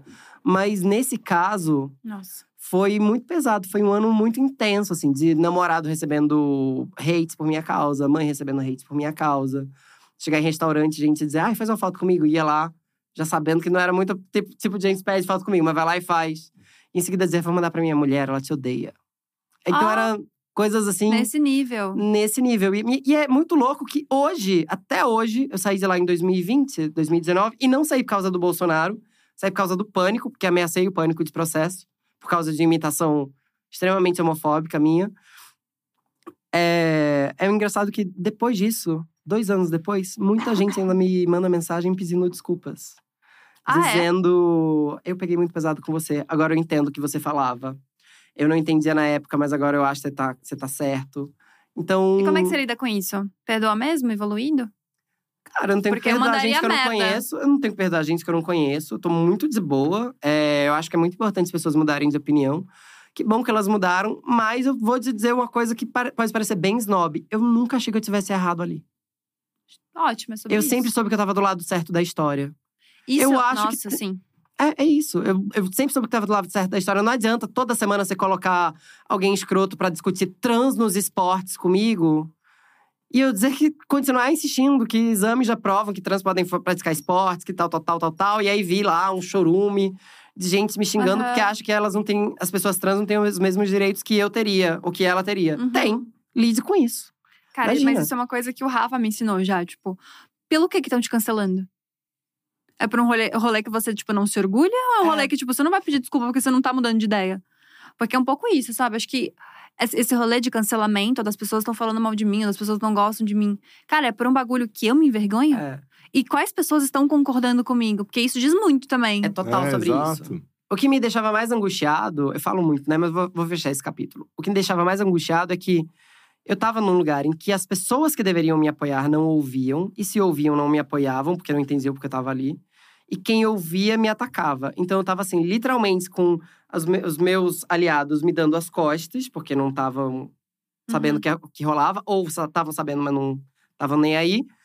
E com um monte de gente que eu via me atacando aqui. E esse é um lugar em que eu já me peguei várias vezes na minha vida. A minha preocupação na época era, para além da minha segurança, porque teve os momentos assim mais tensos de ameaça, tudo. Mas para além da minha segurança, o que me angustiava mais era tipo, será que eu vou ter trabalho depois daqui? Estou começando a ser muito julgado. As marcas sumiram. Sabe quando você vê os recebidos sumindo da sua casa? Nossa. E, e tudo bem, tá, gente? Eu não tô pedindo mimo de ninguém, não. Mas é que você vê que as marcas já não queriam mais se aliar a você porque você estava naquele espaço, ainda que você tivesse um discurso alinhado com aquelas marcas. Mas Aham. qualquer coisa que eu falasse trazia tanto hate virtual pra mim, muito robô e muita gente de verdade que é malvada, tem muita gente má no mundo, Uhum. que as marcas não estavam querendo se aliar a mim nesse sentido. Então, isso me deixou mais preocupado. E quanto tempo durou isso, só pra eu saber? Quanto tempo Um ficou? ano e dois meses, eu sou, eu sou um herói de ter, ter resistido. Vou me Nossa. dar esse título, sim. Esse biscoito eu mereço. Resisti um ano e dois meses na Jovem Pan. Não, mas realmente. tenho é saudades. fácil. Nossa. Não, é um bagulho simples, né? Tipo, você ficar num lugar onde não querem que você esteja. Imagina, tipo a gente isso. gritava comigo nos bastidores quando ameacei o pânico de processo. E é, gritavam as coisas horrorosas. Gente me chamando de bichamada, dizendo que travesti também usa azul. E eu, tipo, o quê? Vai estudar, cala a boca. Nossa. Era nesse nível, a gente gritando comigo no meio da redação. Caramba, que Umas coisa loucuras. absurda. Então, realmente, a coisa do hate, do cancelamento na internet, a gente tira de letra. Porque, né, já, já superamos tudo A gente isso. aprende a se blindar. Uhum, entendi. Mas assim, existe. Tá, então não existe um medo das pessoas, né, enfim, dessas pessoas famosas te processarem qualquer coisa do gênero, mas também não existe um cuidado teu de tipo, dessa pessoa eu não falo, não importa o que aconteça? Existe o cuidado de eu não falar de algumas pessoas porque eu não acho que elas merecem espaço. Ah, Olha, isso é interessante. Então a gente não vai descobrir o nome dessas pessoas aqui. Ah, que você não vai dar espaço. Eu não. Mas eu acho que a gente não tem que divulgar a gente escrota mesmo, não. Não dá pago pra maluco, É. né? Tem pessoas com as quais eu me decepcionei, por exemplo. Você pode falar Posso, uma? posso. A Nicole Balls é uma pessoa que me decepcionou. Oh, por quê? Eu sei que ela é musa dos gays, rainha dos gays, todo mundo ama. Mas eu não acho que ela conduziu direito uma crítica que eu fiz a ela. Uma vez eu tava gravando um programa da Rede TV, o Sensacional. E aí, isso tem no YouTube, inclusive, esse momento. Eu achei que ninguém ia ver ele- é, é, essa parte. A gente sempre tal. acha. Mas o. Tava passando um VT de. Com famosa, assim, entrevistando famosos. Você acha que tem que se falar de homofobia na TV? E aí, todo mundo dizendo que sim, mas a resposta da Nicole Balls a esse VT foi: ah, é, não. Eu acho que talvez de madrugada, talvez em documentário, porque tem criança na sala, e ela ainda falou opção sexual, falou alguma coisa desse nível. O programa ia seguir. E aí eu peguei o microfone e falei: não, deixa eu falar uma coisa. Eu já olhei pra câmera e falei: ô, Nicole Balls, muito legal você ficar dizendo ai que bafo, ai que tudo. Faturar com a comunidade LGBT, mas não saber que é orientação sexual e não é opção sexual. E achar que a gente tem que voltar pro armário. Vou continuar andando de mãos dadas com meu namorado, tá tudo certo. Enfim, fiz um discurso. Porque a gente tem que falar de homofobia de manhã até de noite. E aí, a, apresentadora Daniela Albuquerque, muito fofa, inclusive, ainda falou: Não, mas essa é a sua opinião. Eu falei: Não, amor, preconceito não é opinião. Opinião é dizer que sua bota é um bafo, esse vestido aqui é um bafo. Tipo, não, a Nicole tá colocando a gente num lugar de marginalidade. E beleza. O programa seguiu, foi de boa. No dia seguinte, eu acordei e tava viralizado no Twitter esse trecho. E aí ela foi no meu Instagram e escreveu assim: Oi, prazer, eu sou a Nicole. Minha resposta pra você está nos meus stories. Ai. É tipo aquela pessoa que fala: você quer saber o preço da roupa? Tá na DM? Pô, já, bom. já me ajuda, moça. E aí? Fui nos stories da Nicole. Hum, e o que que tinha? Não sei até hoje o que tinha até o fim, porque sabe quando tá pontilhado, assim, ao máximo? Eu vi até, sei lá, a metade, mas era tudo tão ofensivo. Tão ofensivo que eu não quis me dar o trabalho de ver até o fim. Mas ela falou coisas como: eu te ensinaria a andar de salto, mas não, não vou fazer isso porque você é feio. Eu represento a comunidade gay mais do que você. Quando você tiver uma. Não sei se pode falar nessa hora, mas ali, a partezinha de baixo das meninas. Quando você tiver uma, você me ensina a cuidar dos meus filhos, porque meus filhos não vão ficar vendo chupação em novela. Eu não sei que novela ela tava assistindo que tinha chupação. Acho que eu assisto, não tem. Meu Deus. É. Inclusive, se ela tiver contado essa novela, né? Pra gente Pois entender. é. E aí, falou um monte. Um monte. Eu parei de ver. Mesmo, assim. E os fãs dela começaram a me atacar. O Web TV Brasileira me procurou, eu mandei um vídeo pro Web TV Brasileira e fiz quatro tweets dizendo: Nicole, se você quiser conversar sobre o assunto, eu super te explico. Te ensino pra melhorar o discurso, tal, tal, tal. Fiz alguma coisa do tipo. Não tô lembrando exatamente que palavras eu falei, faz três anos isso. E pensei, estão me atacando tanto na internet. Hoje, né, sexta-feira, eu tinha ganhado um voucher de um hotel fazenda. Ah. Aí eu olhei pro meu namorado e falei, vamos pra Brotas? Vamos usar esse voucher hoje? Aí, cara, larguei o Twitter e passei o final de semana na piscina, no Hotel Fazenda, pra esperar os fãs da Nicole Balls acalmarem. Ela ganhou um reality show depois do Power Couple. E é muito engraçado que eu lembro de uma cena de as pessoas falando de homofobia e ela dizendo assim: ai, mas é tão, tão difícil, tão complicado falar dessas coisas, ninguém Ah! entende direito. Então, acho que alguma coisa ela Ficou. aprendeu. Uhum. Serviu uma lição pra ela, assim. Mas eu acho uma decepção, porque eu gosto dela, na real. Acho ela uma boa figura.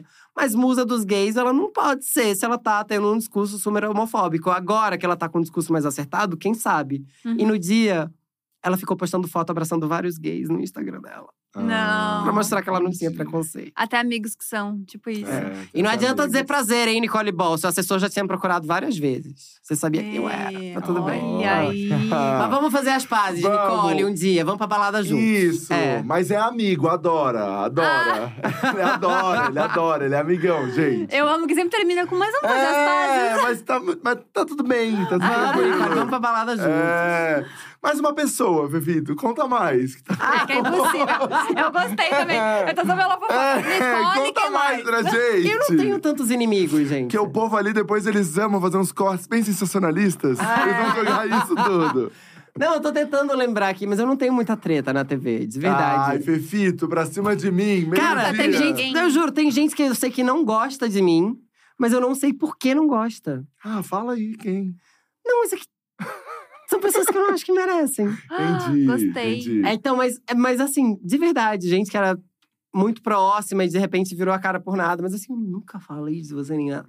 Às, às- vezes eu acho que rola uma coisa de o lugar em que eu estou, de alguma maneira, move placas tectônicas ao meu redor.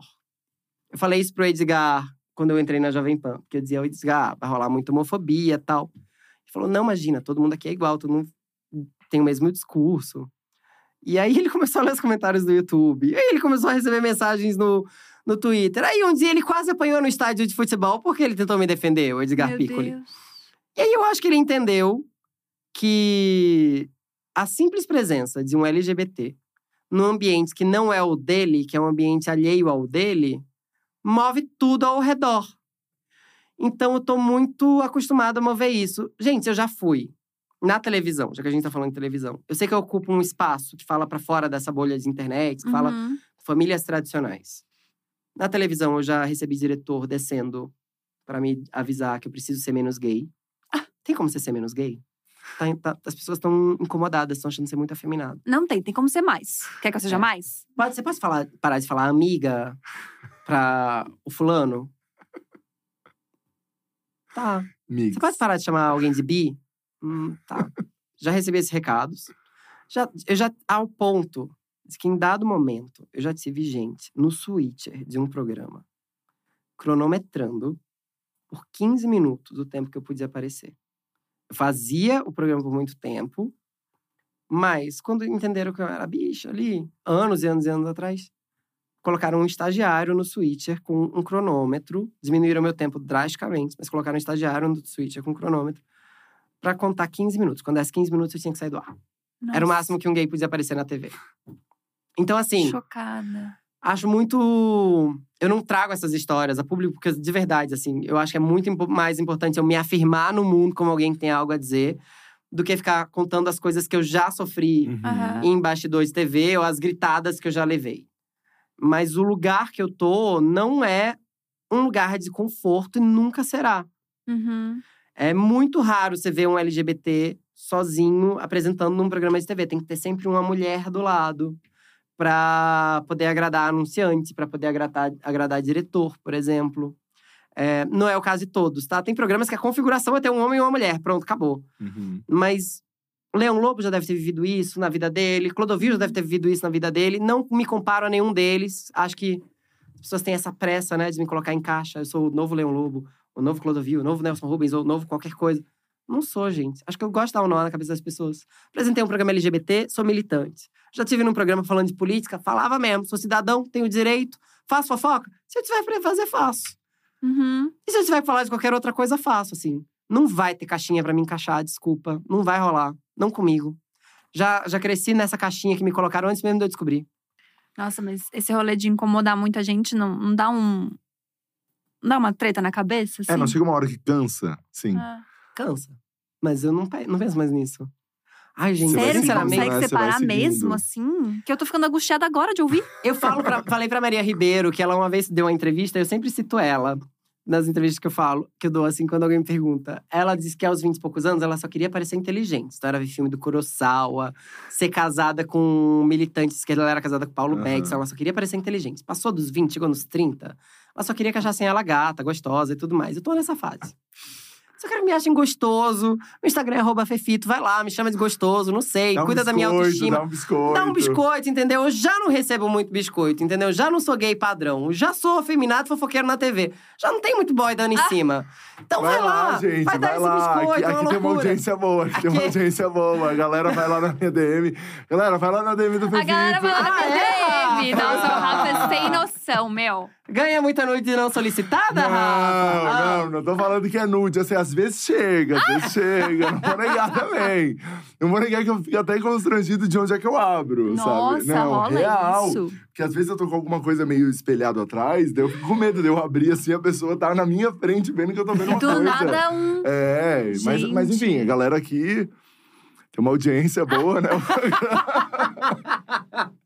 Chega lá na DM do Fefito, Olha, eu não sei disso, não. Essa audiência não tá pra mim. Ai, Gabi! Não tá pra Gabi, pra cima Ai, de mim! Gabi. mim. Não tá pra mim essa audiência. Se fosse 10 centímetros mais bi, quem sabe? Não, não rolou, ainda não fluí, menina. Eu ainda não fluí. Mas, Bebito, deixa eu te perguntar uma coisa. É, você falou, ah, tem esse rótulo do fofoqueiro e tal. Queira ou não queira, você traz informações Sim.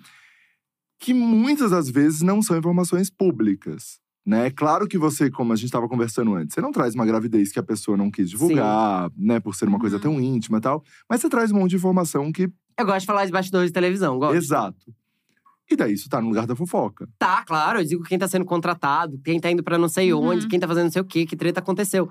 Essas coisas eu faço. Mas eu gosto de pensar mas o que, mas o que, que define, isso. mas o que define o que você vai falar e o que você não vai falar, porque, por exemplo, uma história de uma gravidez, assim. Essa pessoa tá grávida, ela ainda não decidiu falar, isso eu não vou falar. Eu vou contar um Mas segredo aqui. Alguém assinou um contrato com uma TV que também não quer falar, Ah, não, mas aí eu conto. Porque mas daí você conta. eu delimito na minha cabeça. Eu delimito os espaços. Vai, na minha coluna do UOL, eu gosto de falar de televisão, eu não gosto de falar de vida pessoal de ninguém. A televisão me obriga a dar opinião sobre a vida pessoal dos outros. Quando eu faço isso, faço de maneira muito respeitosa. Uhum. É, mas na minha. eu Vou contar um segredo, eu não gosto muito de falar de vida pessoal dos outros. Por quê? Eu gosto mais de tirar sarro da vida pessoal dos outros. Tipo, ai, é voltou diferença? pela décima vez. Tá, tá bom, gente. A gente, a gente vê na próxima. Vou botar aqui o nariz de palhaço. Achava que tinha acabado de uma vez. Gosto de fazer mais uma, uma gracinha nesse sentido. É, de- dentro dos limites do respeito. Eu não gosto de. Não acho que eu tenho que contar quem tá doente. Eu não acho que eu tenho que contar quem tá grávida. Eu não acho que eu tenho que contar quem tá levando chifre até. A não ser que isso já tem- esteja público. Porque eu sei o quanto é infernal ser perseguida nas redes sociais. E Sim, tem uns fã-clubes assim que são muito doidos. E isso muda, mexe muito com a saúde mental das pessoas. Sim. sim. É, pode ter certeza que quando eu tô falando de vida pessoal, assim, algo que é exclusivo meu, é, a pessoa me pediu, ou eu pedi autorização, ou qualquer coisa do tipo, eu chequei. Eu, eu não acabou me de falar, incomodo de então, ser chamado você de acabou fofoqueiro. de falar que as pessoas te pedem pra divulgar coisa. Muito, muito, Hum. muito, Mentira. muito. E Mas nem coisa pesada? Mas coisa não, pesada. imagina. Eu não sou essa pessoa. Eu não, não consigo ser essa pessoa. Eu opero dentro de uma ética muito própria, muito particular. Não condeno o que meus amigos fazem, mas assim, eu evito dar nota cifrada, sabe? Tipo, fulano esteve não sei onde, tal, tal, tal. Não. Ou, é no, ou tem nome, ou tem checagem, ou não, assim. Entendi. O que eu tento usar nesse espaço, pra mim, é fazer isso de uma maneira muito digna e que, de alguma maneira, mude a vida das pessoas. Então, sei lá, Uhum. teve beijo gay na novela. Lembro que quando era aquela, aquele começo, aquele furor, tipo, vai Aham. ter beijo gay na novela. Eu lembro que no dia seguinte eu cheguei, olhei pra câmera e falei, gente, vocês viram? Teve beijo gay ontem, né, na novela. Alguém aí amanheceu gay? Você amanheceu gay? Não, né? Tá tudo normal na sua vida? Na dos seus filhos também vai estar. Então faz ter mais beijo gay na TV. Contamina não. Pronto. Eu prefiro dar, dar uns recados, assim, um pouco mais debochados Aham. para fazer as pessoas pensarem um pouco. Então eu uso mesmo desse espaço para fazer um posicionamento em, momentos muito específicos, porque eu também não posso fazer isso, a televisão não é minha. Já recebi Aham. muita chamada de que eu não sou uma bandeira, de que eu não posso fazer isso, não posso fazer aquilo. É uma constância na minha vida. Caramba. Eu sou, eu existo, assim, desse jeito. Mas, no geral, eu acho que é importante a gente aproveitar esses momentos, especialmente ao vivo, para fazer algumas marcações de posição. Ou desabafo. Já desabafei um dia que eu fui chamado de viado na rua, no meio da Avenida Paulista. Pensei, o que, gente? Voltei pra quinta série? Que é isso? Cheguei na TV e falei, gente, vocês não sabem. Me chamaram com aquela palavra de V, começa com V. Duas da tarde, não dava. Então tá, me diz aí, quem tá fazendo mais vergonha pra família? Eu que tava vindo aqui trabalhar ou você que tá xingando os outros na rua? Me conta. Uhum. Super dou esses recados. Eu acho que é importante fazer as pessoas refletirem de algum jeito. Não é fofoca pela fofoca comigo. Eu acho que eu posso usar a vida de outras pessoas também como uma plataforma para fazer elas pensarem. Não sempre, né? Que eu não posso ser chato. Uhum.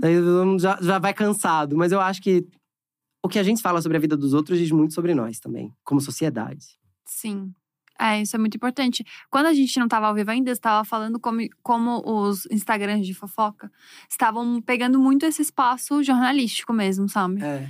Com uma receita muito simples. Queria saber um pouco a tua opinião sobre isso. Queria que você explicasse um pouco sobre essa receita que você me contou. Eu não sou contra Instagram de fofoca, pelo amor de Deus. Tenho muitos amigos que fazem Instagram de fofoca. O que eu acho é que tem que haver uma reflexão mais profunda por parte da mídia tradicional de como a maneira como os Instagrams de fofoca comunicam ela é mais efetiva. Por quê? Instagram de fofoca só existe por causa do jornalismo. Ponto. Uhum. Beleza. Esporadicamente, alguns Instagrams de fofoca trazem coisas exclusivas que mandaram, alguém foi flagrado aqui, ali. Mas, no geral, o grosso do conteúdo do Instagram de fofoca vem do, do colunista fulano de tal, do site tal, do portal tal. A gente só vê, por exemplo, Instagram de fofoca noticiando sobre a guerra da Ucrânia, por exemplo, porque leu na Folha de São Paulo, viu no Jornal Nacional. Então, nesse sentido, a gente tem que entender: o jornalismo é fundamental. O jornalismo Uhum. não pode acabar. O jornalismo alimenta a essa indústria. Mas essa indústria está matando o jornalismo na medida em que ela está oferecendo o que o jornalismo dá de graça, de maneira mais rápida e mais efetiva. Isso significa que o Instagram de fofoca tem que acabar? Não. O que isso significa é que jornais, emissoras de TV e grandes portais precisam aprender a se comunicar de maneira tão rápida e tão fácil quanto os Instagrams de fofoca, porque a equação é como pode um Instagram de fofoca viralizar mais com a informação que veio de um outro lugar? Porque esse um outro lugar, ao dar a informação primeiro, não está fazendo de um jeito que todo mundo entenda e engaje da mesma maneira. Então aí eu acho que é uma questão de linguagem, de nicho, de conquista de seguidores, eu não sei. Eu acho que isso dá, inclusive, uma boa tese de mestrado. Não vai ser a minha, a minha vai tocar rapidamente em cima disso, assim. Ela passa, ela pincela isso. Mas eu tenho pensado muito sobre o assunto. Eu acho que os Instagrams de fofoca são um caminho sem volta, eu acho eles maravilhosos, eu adoro ler, tô lá uhum. lendo mesmo. É, a grande maioria tem, inclusive, se reinventado, tem entrado em princípios éticos in, uhum. importantes e interessantes, assim, não dá para fazer de qualquer jeito, não dá para sair manipulando de qualquer jeito. É, e tem pessoas muito responsáveis. A Rainha Matos, por exemplo, eu acho que ela é um, um grande exemplo de posicionamento de imagem. Você vê ali que tem uma razão política na, em alguns posts dela. Ela tem um posicionamento político muito claro. A gente não pode deixar de valorizar que tem uma travesti muito bem sucedida na internet uhum. ali, fazendo daquele jeito. Tem quem acha ela malvada? Tem. Mas ela é muito legal no que ela, no que ela faz também. Uhum. Eu acho que a mídia tradicional precisa acordar para essa fórmula. No, no BuzzFeed, nesse exato momento, esse é o grande desafio da gente. Uhum. De como tá esses dois interesses, o interesse jornalístico e o interesse de mídia social, para poder viralizar de um jeito melhor. Uhum, inclusive. Faz muito sentido. Adoro a rainha, inclusive. É uma fofa. Um beijo, Rainha Matos! Uma fofinha, que eu adoro. E não vem depois, gente, ficar pegando trecho isolado disso daqui pra dizer que eu tô falando mal de Instagram de fofoca, hein? Acho que eu fui claro. Não, Adoro mas, mas todos. eles são, Ah. mas pelo menos com a gente, eles são uns queridos. É. E a rainha também. É, outra coisa que você falou, então, que tipo, os Instagrams de fofoca pegam muito so- do rolê jornalístico. Mas você é jornalista, então você pega da onde as informações? De fonte. E como que essas fontes chegam até você? Da onde que tem essa rede Dando de. em cima de mim, menina. Eu troco, troco favores sexuais. Olha, Brincadeira! que coisa boa! Não seria muito disruptivo se fosse essa, essa resposta mesmo? Seria tudo, não seria? Seria Queria incrível. muito. Não, não dá, Ia ser o é corte perfeito. É, ia ser ótimo.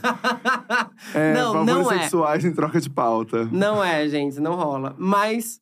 Eu já peguei fonte. Ah, já peguei fonte. Não, mas só, mas só depois de publicar. Só depois de publicar. Amei. Ah, coisa Amei. boa isso.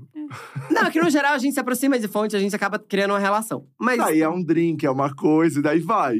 Rafa Todo um Dias? elan. Não, Tu gente. quer me contar algo? Não, não, não. Pareceu que ele tava querendo contar algo? Pareceu. Que fonte é essa que você Você já tá foi tendo, fonte de Rafa? alguém, Rafa? Não, nunca foi Já fonte, de, nunca foi fonte de ninguém. A cara da Rafa nunca foi fonte de ninguém. Não, não, não, nunca foi fonte de ninguém. Tô aqui pensando só um pouco. É, É, não fala mais nada. Tô te garantindo, não fala mais nada. Tá, seu Rafa Dias, tô de olho, tô, tô de olho em você aqui. Mas nunca foi fonte de ninguém. Olha, demora pra fazer fontes, mas assim, é indo em festa, é indo em coletiva de imprensa, é indo em alguns eventos. Aí você vai fazendo amizade, você vai com- com- galgando confiança. Normalmente, é, gen- a fonte nunca é o, a- Tem muito famoso que é fonte, tá? Mas normalmente ela não é o famoso. É tipo, é o maquiador que tá do lado, é o cabeleireiro, é a melhor amiga que tem. que quer divulgar alguma coisa que tá junto, é um produtor. Hum, Normalmente é sempre alguém que tá meio ao redor. tá. Às vezes um parente que quer lascar também, fulano. Um inimigo. Nossa, sério? É, isso rola muito. Mas daí chegou a, a informação ali pra você. Eu não Pá. publico quando eu recebo. Tá. E daí? Eu preciso checar com duas fontes. Sempre. Precisa checar com duas fontes? Eu parto do princípio de que quem me, me, me trouxe a informação é uma fonte. Mas assim, se for alguém de confiança, beleza. Eu checo com mais uma fonte pra ver se a história cruza. E vou Uhum. pedir posicionamento de assessoria de imprensa, disso e daquilo. Normalmente tem assessorias que, inclusive, confirmam as histórias, que não tem muito o que esconder. Outras fingem que não viram ou não respondem. Aí, quando a pessoa é muito nova, assim, chegou muito no rolê, eu, eu acho que tá muito doida pra aparecer, eu tenho algum interesse em detonar alguém e tal, aí eu vou atrás de duas fontes. É, Entendi. Tá. precisa. Agora vamos lá. Nossa, mas que rolê, que trabalho. Dá um trabalho, Não, dá um mas- trabalho. Mas, mas peraí, peraí que eu quero Por continuar isso que aí. tem gente que fica brava quando, quando é chupinhada sem crédito. Caralho, fazer o dia inteiro aqui apurando, falando com 10 pessoas. É telefone, telefone, telefone. Aí vem lá alguém, só joga no Twitter. Ai, vai rolar isso. Gente. Às vezes demora. Tá, é. E daí, BBB. Lista do BBB. Pessoas. Como é que você vai… Chegou pra você que a fulana tá. Tá. Como é que você vai conferir com duas fontes antes de dar? Vamos ser bem sincero. Ah. Tá. Você confere com duas fontes antes de dar? Eu confiro. Que fontes é essa, gente? Eu confiro. Mas eu. eu E daí, Eu e daí não como é que, e daí como é que, às vezes, queira Então. ou não queira, você dá um nome de que não tá? então, eu só não confiro com duas fontes. No caso específico de ser alguém assim que eu conheço muito, que, se- que é muito, muito de confiança. Porque com BBB, com lista específica de BBB, você precisa conferir com duas, três ou dez fontes, tá? Porque tem muito famoso que planta, que tá sendo, que tá sendo cotado e nunca foi nem convidado. Ah, E, e aí chega assessor dizendo assim, off, não, você tá sabendo, fulano já foi lá, fez entrevista, vai assinar essa semana, não sei o quê. Você vai ver, nada disso rolou. Tem muita gente que adora plantar, plantar o próprio nome. Olha então, só. isso acontece muito. Então, não dá, assim, via de regra, salvo exceções, pra você não checar com outras pessoas. nossa, mas Tá. isso é pra quê, né? Não, não, mas daí, mas o meu ponto é, mesmo você checando, às vezes você acaba dando um nome, não só você, como outras e pessoas mesmo checando. que não que não estão no programa. Mas e tem aí? nome que cai no programa, É. né? Por exemplo, a Ana Mara me contou ontem, numa live pro UOL, que ela tava confinada pra ir no No Limite. Eu cheguei a dar o nome da Ana Mara, que ela ia pro No Limite. Só que ela falou que ela teve uma super alergia no hotel e foi cortada no Hum. confinamento, antes de ir. Acontece, de fato, ter trocado. E também acontece de jornalista cair em golpe de assessor, gente. Isso acontece muito. Sim. Golpe de tento- assessor. É, Mas daí é porque não apontar. conferiu com outras fontes. Mas tem Foi outras só- fontes que às vezes confirmam, porque hoje em dia a coisa tá tão louca que assessor já fala pra pessoa se fulano ligar. Fala que sim, entendeu? Ou já ou, ou o assessor mente pra outra pessoa também. E aí a outra pessoa fala: hum, ouvi falar assim, viu? Fulano andou me contando isso, tal, tal, tal. Meio pra fazer a história colar. É muito surreal o jeito que, o que as pessoas fazem pra conquistar alguma nota ou algum, algum destaque. Vocês. Ai, gente, vocês são super escolados nisso. Vocês sabem que tem gente que não cresce à toa na internet. Tem gente que Não, fabrica sim. briga. Aí, sei lá, fabrica separação, fabrica reconciliação. Então Só tá aqui o uns casal. contato? Você não. Separou, aí cada um vai lá, faz a sua live Sim. falando mal um do outro. Passou um mês, que essa história já capitalizou muito, que eles já mandaram muito em direta, já virou muito post no Instagram de fofoca, aí volta. Aí tem a live da reconciliação, aí já ganhou É. muito seguidor e tudo mais. A real. Nunca brigaram, nunca separaram, estavam lá juntos. Acontece muito isso. Vocês provavelmente já viram esse tipo de história. Não é muito diferente Sim. esse tipo de golpe com, com jornalista. Vamos Sim, criar sim. uma treta, eu e tu, fazer alguma coisa pra gente não, ver, dar uma bombada. Não, não vamos não, não vamos não, Rafa melhor tá não. precisando de seguidor. O que eu realmente fico assim, ó, é que sempre quando começa, né, por a gente trabalhar, enfim, é, é- acho que no meu caso acaba sendo um pouco fácil de descobrir muitos nomes. É, que Sério, estão ali. Rafinha? Então É. me conta, né? Ai, para com isso. É, acho que porque tem várias questões, né? As pessoas têm que parar de assinar contrato com Uhum. marca. Tem toda uma história de, de backstage, assim, que a gente acaba sabendo. Que Tem não que é pa- tipo do, do dia pra noite, né? é, tem, que, tem que parar um monte de coisa. Que e não é romper do dia contrato pra noite mesmo. mesmo, né? É, e romper contrato mesmo, assim. Você tá… Tem uma varejista no programa, que é Americanas. Uhum.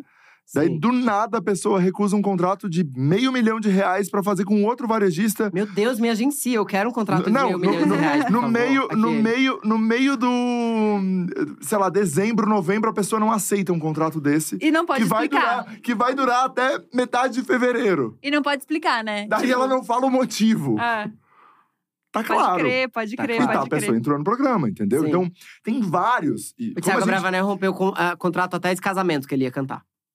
Como você tem um monte de gente, é, de marcas, né? Você acaba descobrindo quase que todo mundo que tava lá. Já, de, e todo mundo você vai descobrindo. E também tem pessoas, né, que, enfim, que a gente sabe porque a gente ajuda, enfim, conversa sobre como vai fazer gestão de redes aqui fora e tudo mais. Então, eu fico pensando. O Rafa vai ser minha fonte. Não, eu- lembra que a gente falou? também. Lembra que a gente falou? A gente falou ali Ele quando você falou. falou da Lina e tal. Eu fiquei um. Porque eu sabia que tinha umas 16 pessoas que já tinham gravado chamada, já tinham mil coisas Sim. e estavam só no banco de reservas, que era o caso do Gustavo. Ele até falou ontem no papo com a, com a Rafa. E daí eu fico pensando, meu, tem muita gente no risco pra vocês darem um nome e acabar errando uma lista inteira, sabe? Porque Aham. tem muita gente na no banco de reservas ali pra É. entrar. O que pra mim era mais difícil era assim: eu dava lista de A Fazenda. Uhum. Da Fazenda 4 até a Fazenda 10, eu acho, talvez, ou 9, eu não sei. É, é, minha memória é muito ruim. Mas era eu quem dava em primeira mão a lista completa. Normalmente eu acertava a lista Uhum. inteira.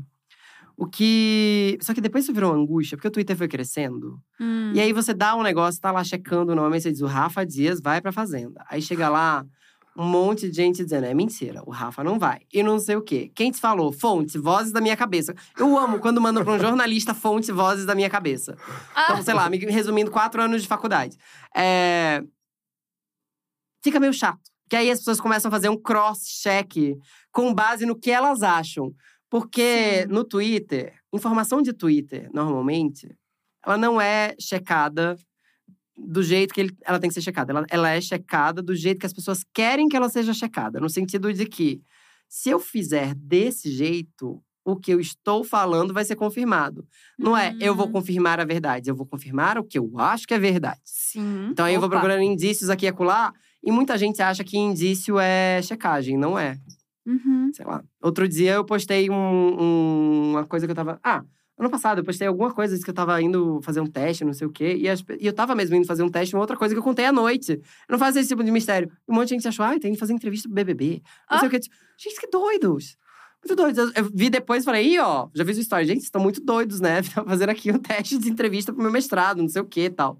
Então, não, não era. Não era Entendi. isso, assim. Tipo, mesmo ontem, eu fiz um, um story no, no carro, no táxi, assim. Eu tava indo gravar o piloto do meu programa no UOL, que eu vou ter um talk show lá. E aí, alguém já me mandou, assim, portaria da Rede TV, por causa da história do TV Fama. Ah. Tava literalmente no carro, assim, tipo, em movimento, fazendo um negócio. As pessoas veem o que elas quiserem, assim. Então, alguém achou que viu uma portaria, isso já jogar lá e tal. É muito, muito bizarro. Entendi. Então, o Rafa vai ser. Resumindo, o Rafa vai ser a fonte. Não, eu não. talvez você eu esteja não, na Fazenda. Eu não falo nada pra ninguém, real. Não falo nada. É, nem pra mim, às vezes tu conta. não falo, não O falo. Rafa vai pra Tanto, Fazenda. tanto que o Playhard sentou aqui e falou: Ah, eu tinha sido convidado. É, e daí eu falei: é, eu fiquei aqui na, pro BBB, né? Eu fiquei aqui, putz, não sabia se eu falava, se eu não falava. Sabe, se ele ia falar ao Aham. vivo, se ele não ia. Tipo. Ele deu uma pensada, né? É. Até ele deu uma travada, assim, tipo, quando eu não conto. É, exato. Conta ou não ué, conta que eu fui, que eu recusei nada. e tal. É. Você ia, Gabi? Pro BBB? Talvez sim, talvez não. Eu sempre mudo minha opinião a cada episódio. Não, no ela Jackass. ia, ela ia. Nossa, com essa Eu acho ameaça. que ia ser muito fofa. Eu acho que ia ser Eu acho que ia ser ou planta, todas as pessoas iam me odiar, ou eu tenho medo de ser cancelada também. Mas eu acho que você tem cara também de quem ia surtar no hotel. Ah, será, Rafinha? Não, acho que Oito não. dias sem fazer nada. Eu acho, eu acho que não. Acho que o que Acho mais fazer ia um yoga, um irritar negócio. era a Gabi acordar antes do despertador. Ah. Na festa, a Gabi ia trocar o figurino rapidão e já ia pra cama. Isso ia Nossa, irritar em dois horrores. minutos. Eu ia comer, comer, comer, que eu não sei como elas não comem tanto. Não, Gabi, não E vai. Vão dormir. te chamar de planta. Planta, com É, certeza. Nossa, não. Rafa, você nunca deu uma opinião tão, tão agressiva É sobre porque mim, tu tá? sabe que tu ia, né?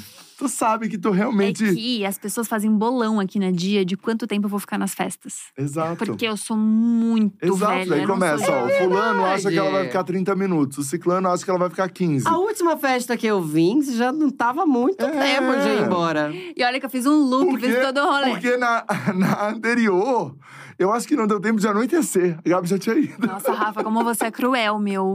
Olha isso. Tem uma. Aí você não conta, Falar tem uma idade Vai festa. ser cruel, Gabi. Daí nessa, ela trouxe o boy pra ficar um tempinho a mais. E comi bastante também. Teve uma festa. O brownie. Nossa, como tá bom. Ah, o Brown Tava tava bom. bom, E né? brigadeiro. Vocês comeram brigadeiro? Você chegou a comer? Tava muito gostoso. Do nada, contando sobre o catering da festa.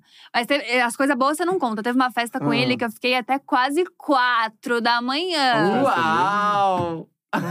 Festa da Vitube, eu fiquei um tempão. Não pra falar nomes. Era só falar É? coisa. É, Não, falei, mas já da Vitube. problema de ir na festa da Vitube, tá ótimo. É que ele queria um mistério, né? Desculpa, Rafa. Fiquei, fiquei um tempão. Vitube me chama na próxima, soube que rolou pegação. Rolou? Não, mentira, não era uma festa com intenção de pegação? Era, mas olha… Ah, eu não vi, não. Não beijamos Não. ninguém. Ou Ah, a, gente, droga. ou a gente é muito menos fofoqueiro, que a gente não É. viu. Vitube, me chama na próxima pra rolar pegação. Não, Olha. brincadeira. Não com a Vitube, gente. Mas enfim, eu fiquei Ajuda no até quatro da casting. manhã. Eu fiquei até quatro da manhã. E isso ninguém fala. Foi, é verdade. Parabéns, isso ninguém Gabi. me parabeniza, sabia? Eu acho que essa é uma grande história de superação. Obrigada. Obrigada por isso. Tá, É, vamos então, Vivito, fofocas aí atuais, Uhum. hoje em dia, o que, que tá rolando. Traz uma nova aí pra gente, pra quem tá aqui. Um, um pequeno resumo das É, do fofocas que- um- mais. Traz uma coisa quente, assim, pra gente. Ah, Cara, sabe que eu sou a pessoa que mais trava no mundo? É- Eu acho que é tipo chegar pra humorista e dizer assim, conta aí uma piada. é conta uma fofoca, É, Betty. conta uma fofoca. Não, eu, mas é de hoje, assim, é de hoje. A cara, de hoje. Hoje eu acordei, eu entrei em três reuniões. E um call aqui no camarim bem rápido e, e sentei. Tipo, mal tive tempo de apurar as coisas, assim. Mas… Ah, tem uma fofoca que é meio fofa De que me ontem. contaram. Mas Fa- Conta, conta. é uma fofoca fofa, mas é uma fofoca de televisão, assim. Não sei se é muito, Hum. muito público, mas eu sei que vai ter uma Praça é Nossa pra crianças. No SBT. Achei meio fofo. Me Fofo. contaram hoje. Vai chamar Pracinha. Oh. Imagina uma criança fazendo a velha surda. Ah, Não sei. Deixa, eu- deixa eu te perguntar uma coisa. Você, fa- você falou aqui várias vezes. é, ah, não, porque no UOL é televisão, televisão, televisão, É. televisão, televisão, televisão. Você não tem um pouco de medo da televisão tá cada vez flopando mais e Claro menos interessante, bababá, e daí esse bastidor não fica mais tão rico? Claro que eu tenho. E eu acho que o bastidor de internet, em algum momento, vai entrar aqui na minha vida, Rafa. Bastidores de internet. É, Não, não, mas, É mas- porque, mas é porque eu tenho essa sensação. A gente, né? Tem essa sensação, Sim. não, é real, são números. Uhum. Né? Antigamente, um programa de muita audiência fazia, sei lá, 50 pontos no Ibope, hoje Sim. fez 25, já tá a galera soltando foguete.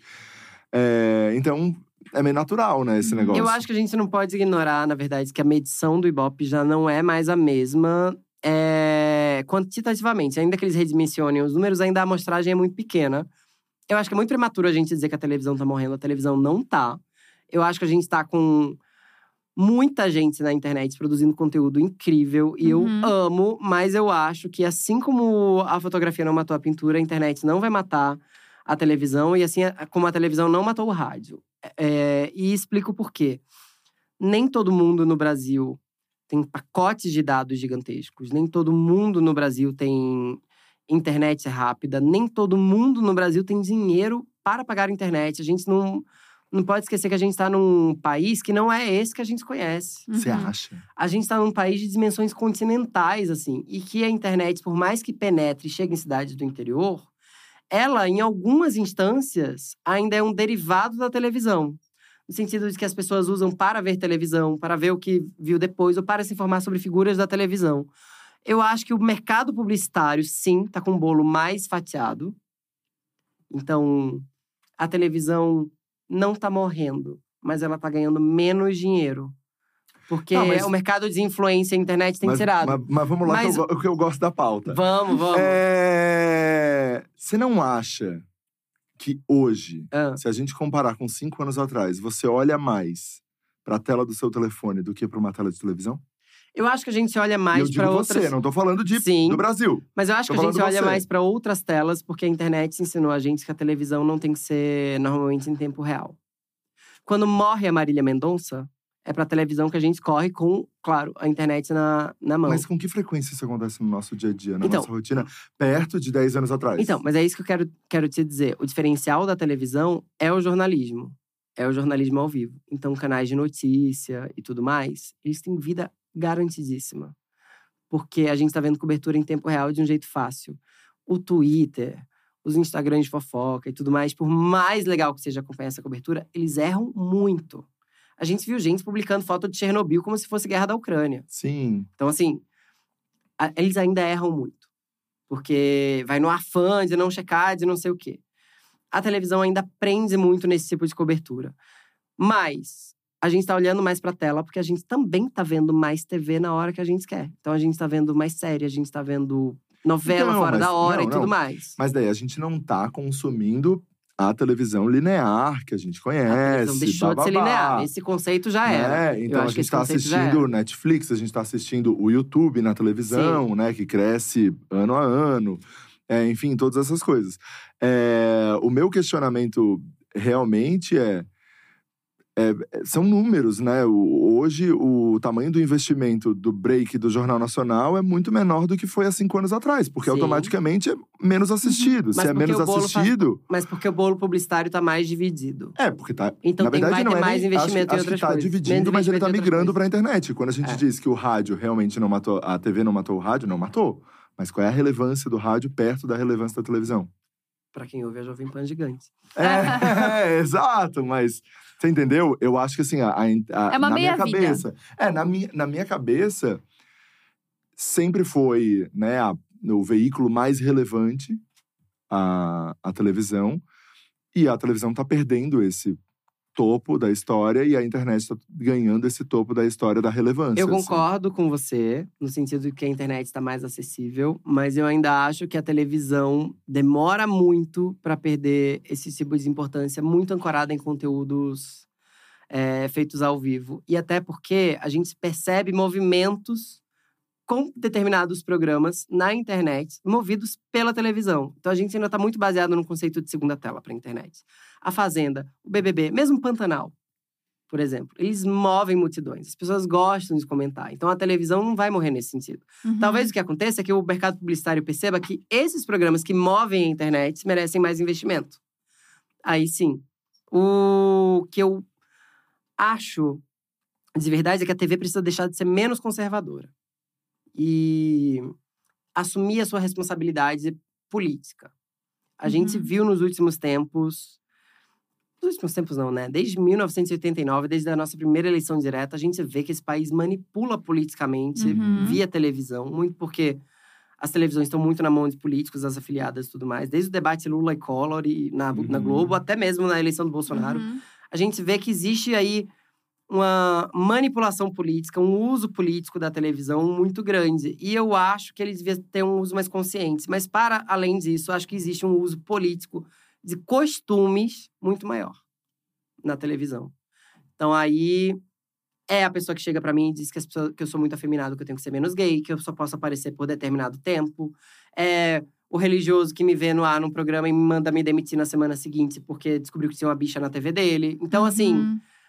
é, a gente precisa ser menos conservador e os empresários precisam entender, os empresários de TV precisam entender que esse conservadorismo vai matar a TV aos poucos, porque o Uhum. brasileiro precisa se enxergar. Ele Uhum. precisa enxergar a diversidade, ele precisa ver mais pessoas asiáticas, mais pessoas pretas, ele precisa ser mais, ver mais bicha, precisa ver mais sapatão, precisa ver mais travesti, precisa ver mais gente do mundo. Quando a gente vai na rua, a gente não só vê gente branca, gente. A gente hoje em dia, inclusive, eu entro num shopping quando eu vejo só gente branca, eu me sinto mal. É, eu não, não consigo mais viver no mundo de maneira acrítica ou apolítica. A gente precisa trazer algum tipo de reflexão. E nesse sentido, vou me dar esse biscoito também. Hoje eu tô muito me achando aqui. Cara, eu sou uma das poucas bichas assumidas na televisão, não posso ser a única. Tem que ter mais. Sim. A gente tem que estar em todos os espaços. Eu tenho que ter meu síndico bicha, tem que ter meu deputado bicha, tem que ter meu motorista do Uber bicha. O que eu quero dizer é que tem que ter bicha em todos os lugares, entendeu? Uhum, Sim. uhum. E na televisão, infelizmente, eu sou um dos poucos gays assumidos, eu acho. É, lá, acho que quando eu olho pra minha história com aquela criança que tava no interior de Pernambuco dançando Xuxa e brincando de apresentar programas de TV, e eu olho, caralho, já apresentei um programa LGBT. Já participei do programa mais antigo da TV brasileira, que é o Mulheres. Já tive meu próprio programa lá, falando de celebridades e tudo mais. Talvez venha ter outro, enfim. É, Quando eu penso nisso, cara, me dá um tapinha nas costas. Porque sendo assumido e sem ter que fazer caricaturice, assim, que já Sim. fiz. Quando entrei na TV, eu descobri que eu era um chaveirinho de hétero. Mudei minha vida, assim, do nada. Não, não quero ser essa pessoa. Não vou virar o alívio cômico. Uhum. E digo isso em todo lugar que eu vou. É pra ir no programa Silvio Santos? Tá. Se alguém colocar ai ai ui ui de fundo, o sonoplasta leva. Uhum. Vou falar na hora, tá? Já, já vou meio avisando, assim. É... Porque eu não sou alívio cômico. Eu Uhum. sou tão respeitável quanto qualquer outra pessoa, hétero, bi, ou de qualquer orientação sexual que queira Uhum, se, se uhum. declarar na vida, assim. Chega de transformar LGBT em alívio cômico. Eu sou um jornalista que pode falar do que quiser, que tá com a cara na televisão e tá com responsabilidade na câmera, assim, ao olhar Uhum. pra câmera. Então, eu espero que tenha mais. E eu espero que tenha mais gente se inspirando pra poder ser bicha na TV, na internet, onde quiser também. É, eu sempre choro quando alguém diz que saiu do armário por minha causa, ou que a avó chega e Uhum. diz: Ah, eu achava que gay era coisa de promíscuo. Já rolou. Isso. Uhum. E você me ensinou que era diferente, agora eu amo meu neto, e coisas do tipo assim. Parece fique, né? Mas aconteceu real. Algumas vezes na minha vida. Então. E eu tenho certeza que acontece na vida de um monte de influenciador LGBT com o avanço da internet hoje em dia. Acho que tem, a gente tem que ocupar mais espaço mesmo. Que bonito isso. Super. Também acho. Vamos pro nosso bloquinho da fofoca, então? a gente só fez fofoca, já é, entrar no gente só bloquinho da fez, fofoca. mas a gente tem um bloco é dedicado a isso. É, dedicado. A Mas aí é gente- sobre você. É, Ai, a tá. gente va- já falou de BBB, mas a gente tem duas outras perguntas que eu acho muito maravilhosas. A primeira delas é: e nude, hein? Manda muito nude? Como é que é? E se vazar uma dessa, hein? A pessoa vingativa, hein? Se vazar, eu confirmo. Você confirma? Eu não tenho que me envergonhar, meus nudes são ótimos. Eu tenho a regra da nude. Olha! Eu tenho a regra da nude. Ah. Como assim a regra da nude? Tô curiosa. Mostra só o que tem que mostrar. Entendeu? Nada de rosto, nada de tatuagem. Exato, mas Que só Rafa tem que já me mostrar. ensinou essa da Pá. tatuagem. Ele tá bem apegado Eu nessa. tenho, pra dizer que não, eu tenho um nude com com cara que mas eu até postei no Instagram mais cortado na bunda assim, mas é só porque uma hora eu tava tava com com meu ex-namorado assim numa piscininha e tal, e ele fez a foto de cima, eu olhei pra cima assim e achei bonita. E nem foi feito para fazer para tipo, ai, vou ter um nude. Eu tenho muito pouco nude na real, acho que eu tenho tipo, três, quatro nudes, e acho que até já são meio antigos. Preciso renovar, gente. Preciso de um fotógrafo. Alguém me ajuda? Não, brincadeira. É, Gente, mas a pessoa, ela, ela tem a gente. quantidade de É. nudes. Eu tô chocada Se com essa vazar, eu informação. confirmo. Não, o que É? eu quero dizer é que tem gente que tem nude pra tudo, né? Hoje em É, dia tem tem nude pra um cada álbum. ocasião. Tem álbum, tem vídeo, tem. Você tem Vídeo amigo que tem sozinho, álbum, vídeo Gabi? Você acompanhado. tem? Tem, Você tem amigo que tem álbum? você bem conhece. Tem vídeo sozinho, vídeo acompanhado, tem, tem de tudo. Não, se vazar minha nude, eu confirmo, gente. Tem problema é não. mesmo? Inclusive, eu tenho um péssimo hábito quando a gente tá falando de nude. Eu fiz uma coisa muito feia com os meus amigos outro dia. Eu tava na festa da Bielo. Calma, calma. Na, na- na Ah. cobertura da Bielo. Não, gente, não é nada demais. Mas a gente tá falando de nude, não sei o quê. Ah, a gente tá falando de medir as coisas. Opa! Hum, E aí. Ai, olha eu. Eu, eu- eu sou péssima em entrevista. Eu fico achando que é uma conversa, eu fico fazendo Não, mas oversharing. é uma conversa. Tudo mas bem. é uma conversa. que tem um pessoal aqui vendo, mas, é uma é um conversa. oversharing É. divertido. Eu vou fazer esse oversharing aqui, vai. Tava falando de medir, aí eu falei, Ih, gente, eu nunca medi. Nunca precisei medir, não. Acho que eu tô meio feliz com o que eu tenho, tá tudo certo. Eu acho que sou competente no negócio ali. E aí, falaram, como assim você nunca mediu? Todo mundo mediu? Todo mundo na vida já mediu, não sei o que lá. E aí, eu falei, ai, quer medir? Mede por foto? Aí eu fui, pus a minha nude na tela e falei, olha aqui. E aí, as pessoas… Assim, Ah, mas tipo, eram pra elas amigos próximos. Sim, vão Mas tinha uma galera lá na festa. Não, não, mas foi no cantinho ali na varanda. Ah, Foi cinco, seis Mas pessoas, cantinho é assim. esse? Ah, Não, ligar pra Biela agora. festa aí. A Bielo não viu, a Bielo não tava. É, você não viu meu nude. É, eu não vi. É, mas o. Eu mostrei pra cinco, seis pessoas, meus amigos, assim. E foi tipo, ai, gostou? Achou fotogênico? Quanto mede e tal? Não sei o quê. Eu tava meio bêbado, gente. Tava A gente percebeu na hora. noite tal. Não tenho esse pudor. Gente, todo mundo tem pinto, todo mundo tem teta, todo mundo tem buceta. E todo mundo tem cu. O que, que vai ter de diferente entre eles? Só tamanhos e formas. Que bom que o meu é bonitinho. Eu gostei Ah. muito é, dessa frase. Se a gente puder fazer um corte só com essa frase, Vamos, vamos, gente. eu Todo mundo gostei. tem. Eu só vim aqui pra falar isso. Todo Eu mundo adorei. Tem pau, todo mundo tem pinto, todo mundo tem teta, todo mundo tem, tem cu e todo mundo tem buceta. Pronto. É Aí isso. É uma e pouco É. da tarde, né? A galera tá É, almoçando. gente. eu vim aqui fazer 1h45. poesia, desculpa. Ah.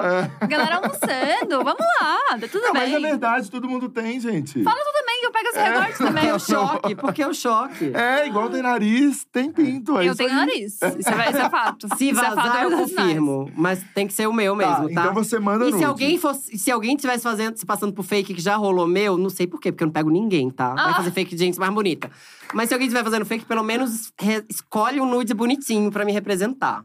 Se quiser, eu mando minhas fotos mais bonitinhas também. Não Isso. os nudes, só as fotos. Bota, de repente, É. marca d'água, né? Arroba Fefito. Vai botar Já ele. divulga, Isso. assim. Não. Isso, divulga com. é, Essa estratégia eu acho boa.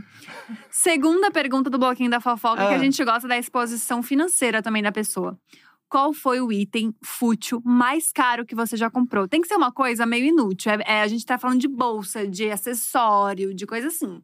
Não vem me falar de ai, celular, a minha casa. A gente não quer coisa útil. a gente não quer a pessoa que, que pondera. É, a gente quer coisa. Tá. Olha, no geral, eu gosto de comer muito bem. Então, eu gasto com comida. Ah, mas é útil. Eu Hum, também isso tô é útil. aceitando. É. você aumentando. Mas eu não gasto muito com coisas inúteis. Eu só acho que me dar presentes pros outros. Pra mim, eu não sou tão bom. Eu compro muito livro, na verdade. Eu compro mesmo. Minha casa é uma biblioteca. Eu, como eu vim de uma infância mais dura, não passei fome nem nada, tá? Mas eu cresci no interior de Pernambuco, vendo meus pais pagar a luz no mês pra pagar água no outro, entendeu? Aquele cobre no santo Uhum. pra descobrir o outro. Eu cresci numa cidade que tinha água um final de semana sim, 20 dias não, por exemplo. As minhas prioridades de vida são outras. A minha prioridade de vida hoje em dia é, além de viver confortavelmente, pagar o aluguel dos meus pais, pagar a prestação do carro do meu pai, entendeu? Pagar o plano de saúde da minha família toda. É, eu trabalho muito para isso, inclusive. Não fico dizendo que eu sou rimo de família à toa, assim. É, eu trabalho para isso. Então, minhas prioridades, no geral, são minha família e Uhum. são ter minhas contas pagas. Inclusive, esqueci de pagar boleto do cartão que venceu essa semana. Ah. Tem que me lembrar. Ai, É, tá droga. altíssimo. Acabei- Coloca débito automático, É, boba. acabei. Eu tenho, eu, sou- eu tenho alma de pobre, amor. Eu sempre acho que podem cobrar coisa que não, não vai estar cobrada no débito Ai. automático. E eu ainda tenho aquele trauma de que pode não ter dinheiro na conta, entendeu? Faz tempo que isso não acontece, mas assim. Ainda acho que pode, pode acontecer, de acontecer. bater o débito automático lá. Eu sou tão. Eu tenho uma alma de pobre tão grande, amor, que eu não deixo o banco me dar cheque especial pra eu não me Ah. endividar. Eu sou nesse nível, entendeu? Sim. Sou sim. aquele assim. Não sou nem muquirana, que eu não sou apegada a dinheiro. Eu tenho medo de ver meu saldo e ficar virando uma pessoa que fica contando o dinheiro Uhum. não tenho problema em gastar, assim. Mas o. Eu não sou apegado à, à mesquinharia, desde que eu Sim. tenha tudo pago. Agora, eu acho que a coisa mais fútil que eu comprei foi um quadrinho. Uma história, um quadrinho. Um quadrinho? Eu acho que eu paguei 400 e tantos reais nele. Eu sei, Num não é quadrinho, dinheiro. tipo num gibi? Um gibi. Ah, É, Ah, é entendi. um tomo, assim, de X-Men. Hoje, em- eu, eu comprei em dólar na época, era tipo 129 dólares. Ele era um tijolão, assim. Hoje em dia, multiplicando, isso dá, sei lá, três tanques de gasolina, de tão caro. Mas acho que na época, convertendo, dava tipo 400 e tantos reais, 500 reais. E eu acho que eu acho um luxo, um desperdício você gastar 500 reais numa história em quadrinho. Mas esse foi um presente que eu me dei de aniversário. Ah, não, achei ah, mas justo. é fofo, não é? Ih, a gente tem cada história aqui, É, amor. ih, agora que ele falou essa coisa de comprou lá fora, eu lembrei de uma coisa. Nossa, Gabi! Rafa, Era um vibrador. Rafa, silêncio. Não, Ah, gente! a, era gente impublicável. Ah. a gente tem que contar isso. Vamos contar. Conta, conta. Agora eu tô curioso. Não, você não vai acreditar, a gente foi pra Rússia. Ah. Ai, ai, a Rafa é sem noção. A Data Lita eu acho que é a maior de todas, hein? É, Eu total. acho. Ela foi muito pior que nós. E daí a gente chegou numa loja, e daí lá é rubros, que é um bagulho assim, tipo. A gente não sabe converter até hoje. É, é mil rubros, é sei lá, 100 Ah, dólares. tipo eu quando fui pro Japão com iene, desisti. É, daí só a gente fui. desistiu. E a gente chegou numa loja de matriosca. E daí a gente falou, meu, vamos comprar as matrioscas aqui, né? Chegamos Aham. aqui, pô, super, não Ah, sei o mas quê. fofo, eu tenho matriótica também. Amor, não. Mas é que daí a gente gastou tanto dinheiro depois. A matriosca que eu tenho na minha casa, que eu morro de medo do meu cachorro pegar, é 10 mil reais. Que eu não sabia. Na hora eu fui, peguei não sei quantos rubros. Bicho, é um bagulho desse tamanho. Não, E eu trouxe vários chaveiros pra vários amigos. E depois a gente converteu, a gente viu que era uma paulada, tipo assim, 300 reais um chaveiro. E a gente ficou assim, ó, gente, eu preciso vender isso aqui. Eu, no Mercado Livre, alguma coisa. Meu eu, preciso, amor, eu ia direto pra loja de penhor. eu preciso reaver Não, esse a minha dinheiro. matriosca, eu morro de medo. Eu morro de medo. Com inclusive. razão, 10 Não, eu mil morro reais. de medo. Imagina meu cachorro pegar. Nossa, é a cara do zero fazer Cara, isso. é, não, não, Não, enfim. é, de repente botar um seguro nessa matriosca. Mas fazer eu um acho que negócio. agora a gente achou a coisa mais fútil que eu comprei na vida. Foi a matriosca. Depende. Eu também tenho um histórico teu Deixa de todas as lá. viagens. Deixa pra lá, mas foi a matriosca. Foi a Não, matriosca. eu tenho. Ai, posso Acho contar uma eu tenha coisa? recebido uma boa notícia aqui durante. Ah. Mas tudo bem, vai. Quer contar já? Não, porque é um áudio, depois eu ouço. Ah. Ai, meu Deus, tá bom. Não, só vou contar uma coisa: que o Rafa ele é muito influenciável pra gastar dinheiro. O que é maravilhoso quando a gente viaja, porque daí eu já não me sinto culpada, eu compro um negócio e falo, Rafa, compra também, ele compra. Mas também é muito assustador, porque ele é- ama Toy Story. Tá. É tipo o filme favorito da vida dele, mudou a vida dele, aquele rolê inteiro. Então ele tava super Isso. feliz na Disney de comprar coisa do Toy Story. Só que tudo que eu olhava que eu achava bonito, que tipo assim, nossa, eu compraria pra mim. Eu fazia o Rafa comprar e ele caía. Ah, Ele comprou um balde enorme. tipo assim, acho que tinha dois quilos, um negócio absurdo. Com aqueles soldadinhos que aparecem no filme do Toy Story. Vários. Tipo assim, deu incêndio dentro do bagulho. Eu falei, Rafa, olha que legal. Aí tu, aí, tu acho que eu levo. E ele cheio de coisa aqui, ó, na mão. Garfinho de filme que nem tinha saído. caramba, garota, eu só É. imagino ele tentando fazer cabelo na mala. Não, foi, isso, desesperador. Foi um belzão, foi um belzão. Não, e aí corta pra gente no aeroporto, porque a gente tava sem, sem peso na mala, mas pra levar coisa. O Rafa com um saco de MM de 2 quilos na mão. Tentando Cara, enfiar. Brasileiro, vai pra Nova York, a primeira coisa que faz era ir naquela loja da MM. É, eu com três potes Neutrogena. e, o Rafa, com skincare, claro. e o Rafa tentando Óbvio. enfiar esse soldado na mala. Então, assim, é uma situação horrorosa. Eu quase deixei meu tênis lá, porque, tipo, não tinha lugar pra botar. Meu tênis, sabe, tênis velho que eu levei de corrida, assim. Quase que eu joguei fora, mas eu não vou jogar esse tênis fora jamais. Enfiei na mala, também dei um jeito. Então, assim, é uma coisa horrorosa. O Rafa, se tu fala pra ele, amigo, compra, ele compra. Ah, não, É uma benção. Enfim, enfim.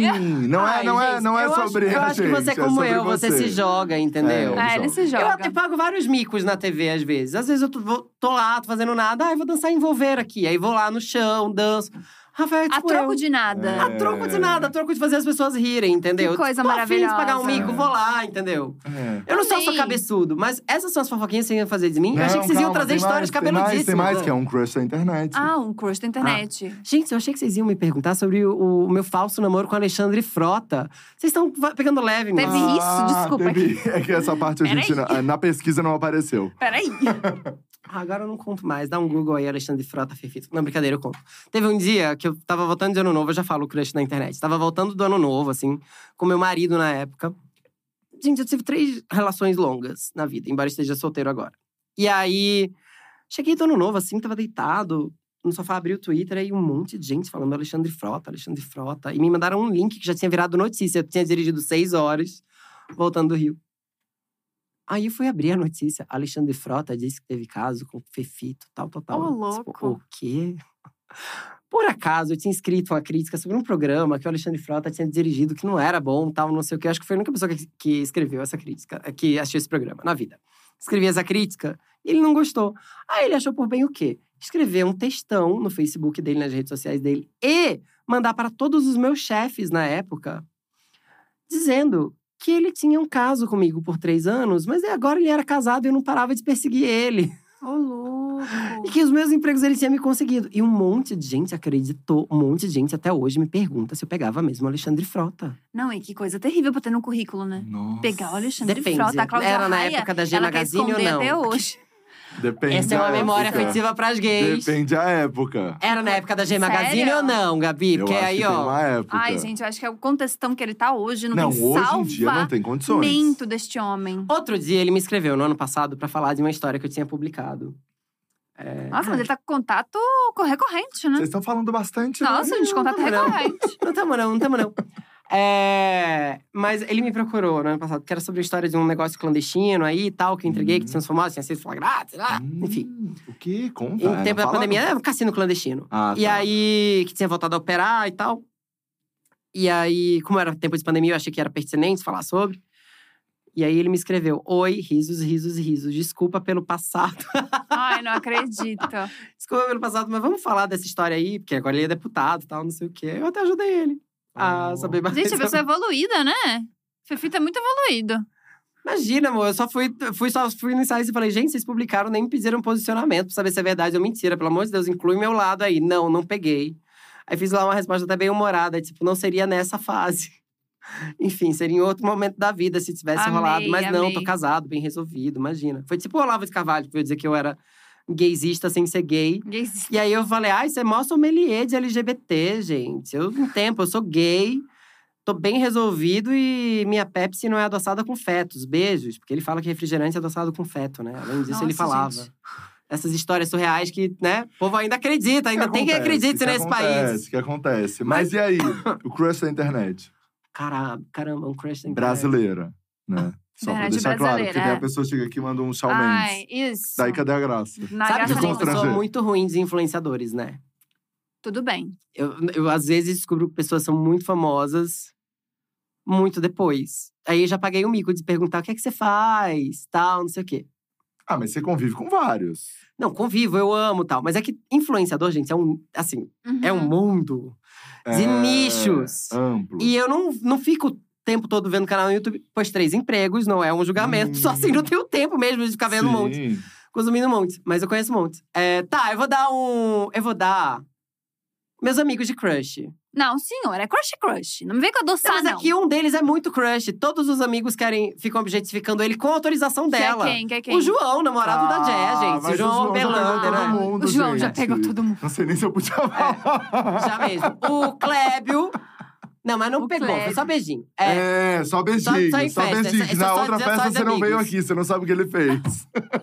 Eu vi. Foi, foi, foi, olha. segue, eu não falei nada, Olha, gente. Que podridão esse Jazz, eu programa. não, Jazz, eu não falei nada. Nem eu, nem eu tá, falei mas nada. eu vou, eu vou falar de um crush, na verdade, que é um crush que precisa ser sempre lembrado. Ele não tá mais aqui, mas ele vai ser eternamente o crush da minha vida.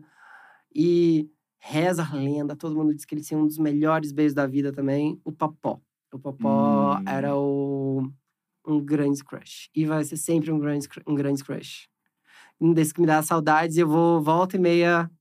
Ih, ih, não vou chorar não, mas volta e meia eu vou lá no, no Instagram ver vídeo do Popó, porque eu tenho muita saudade dele. E é isso, eu tenho muita saudade dele.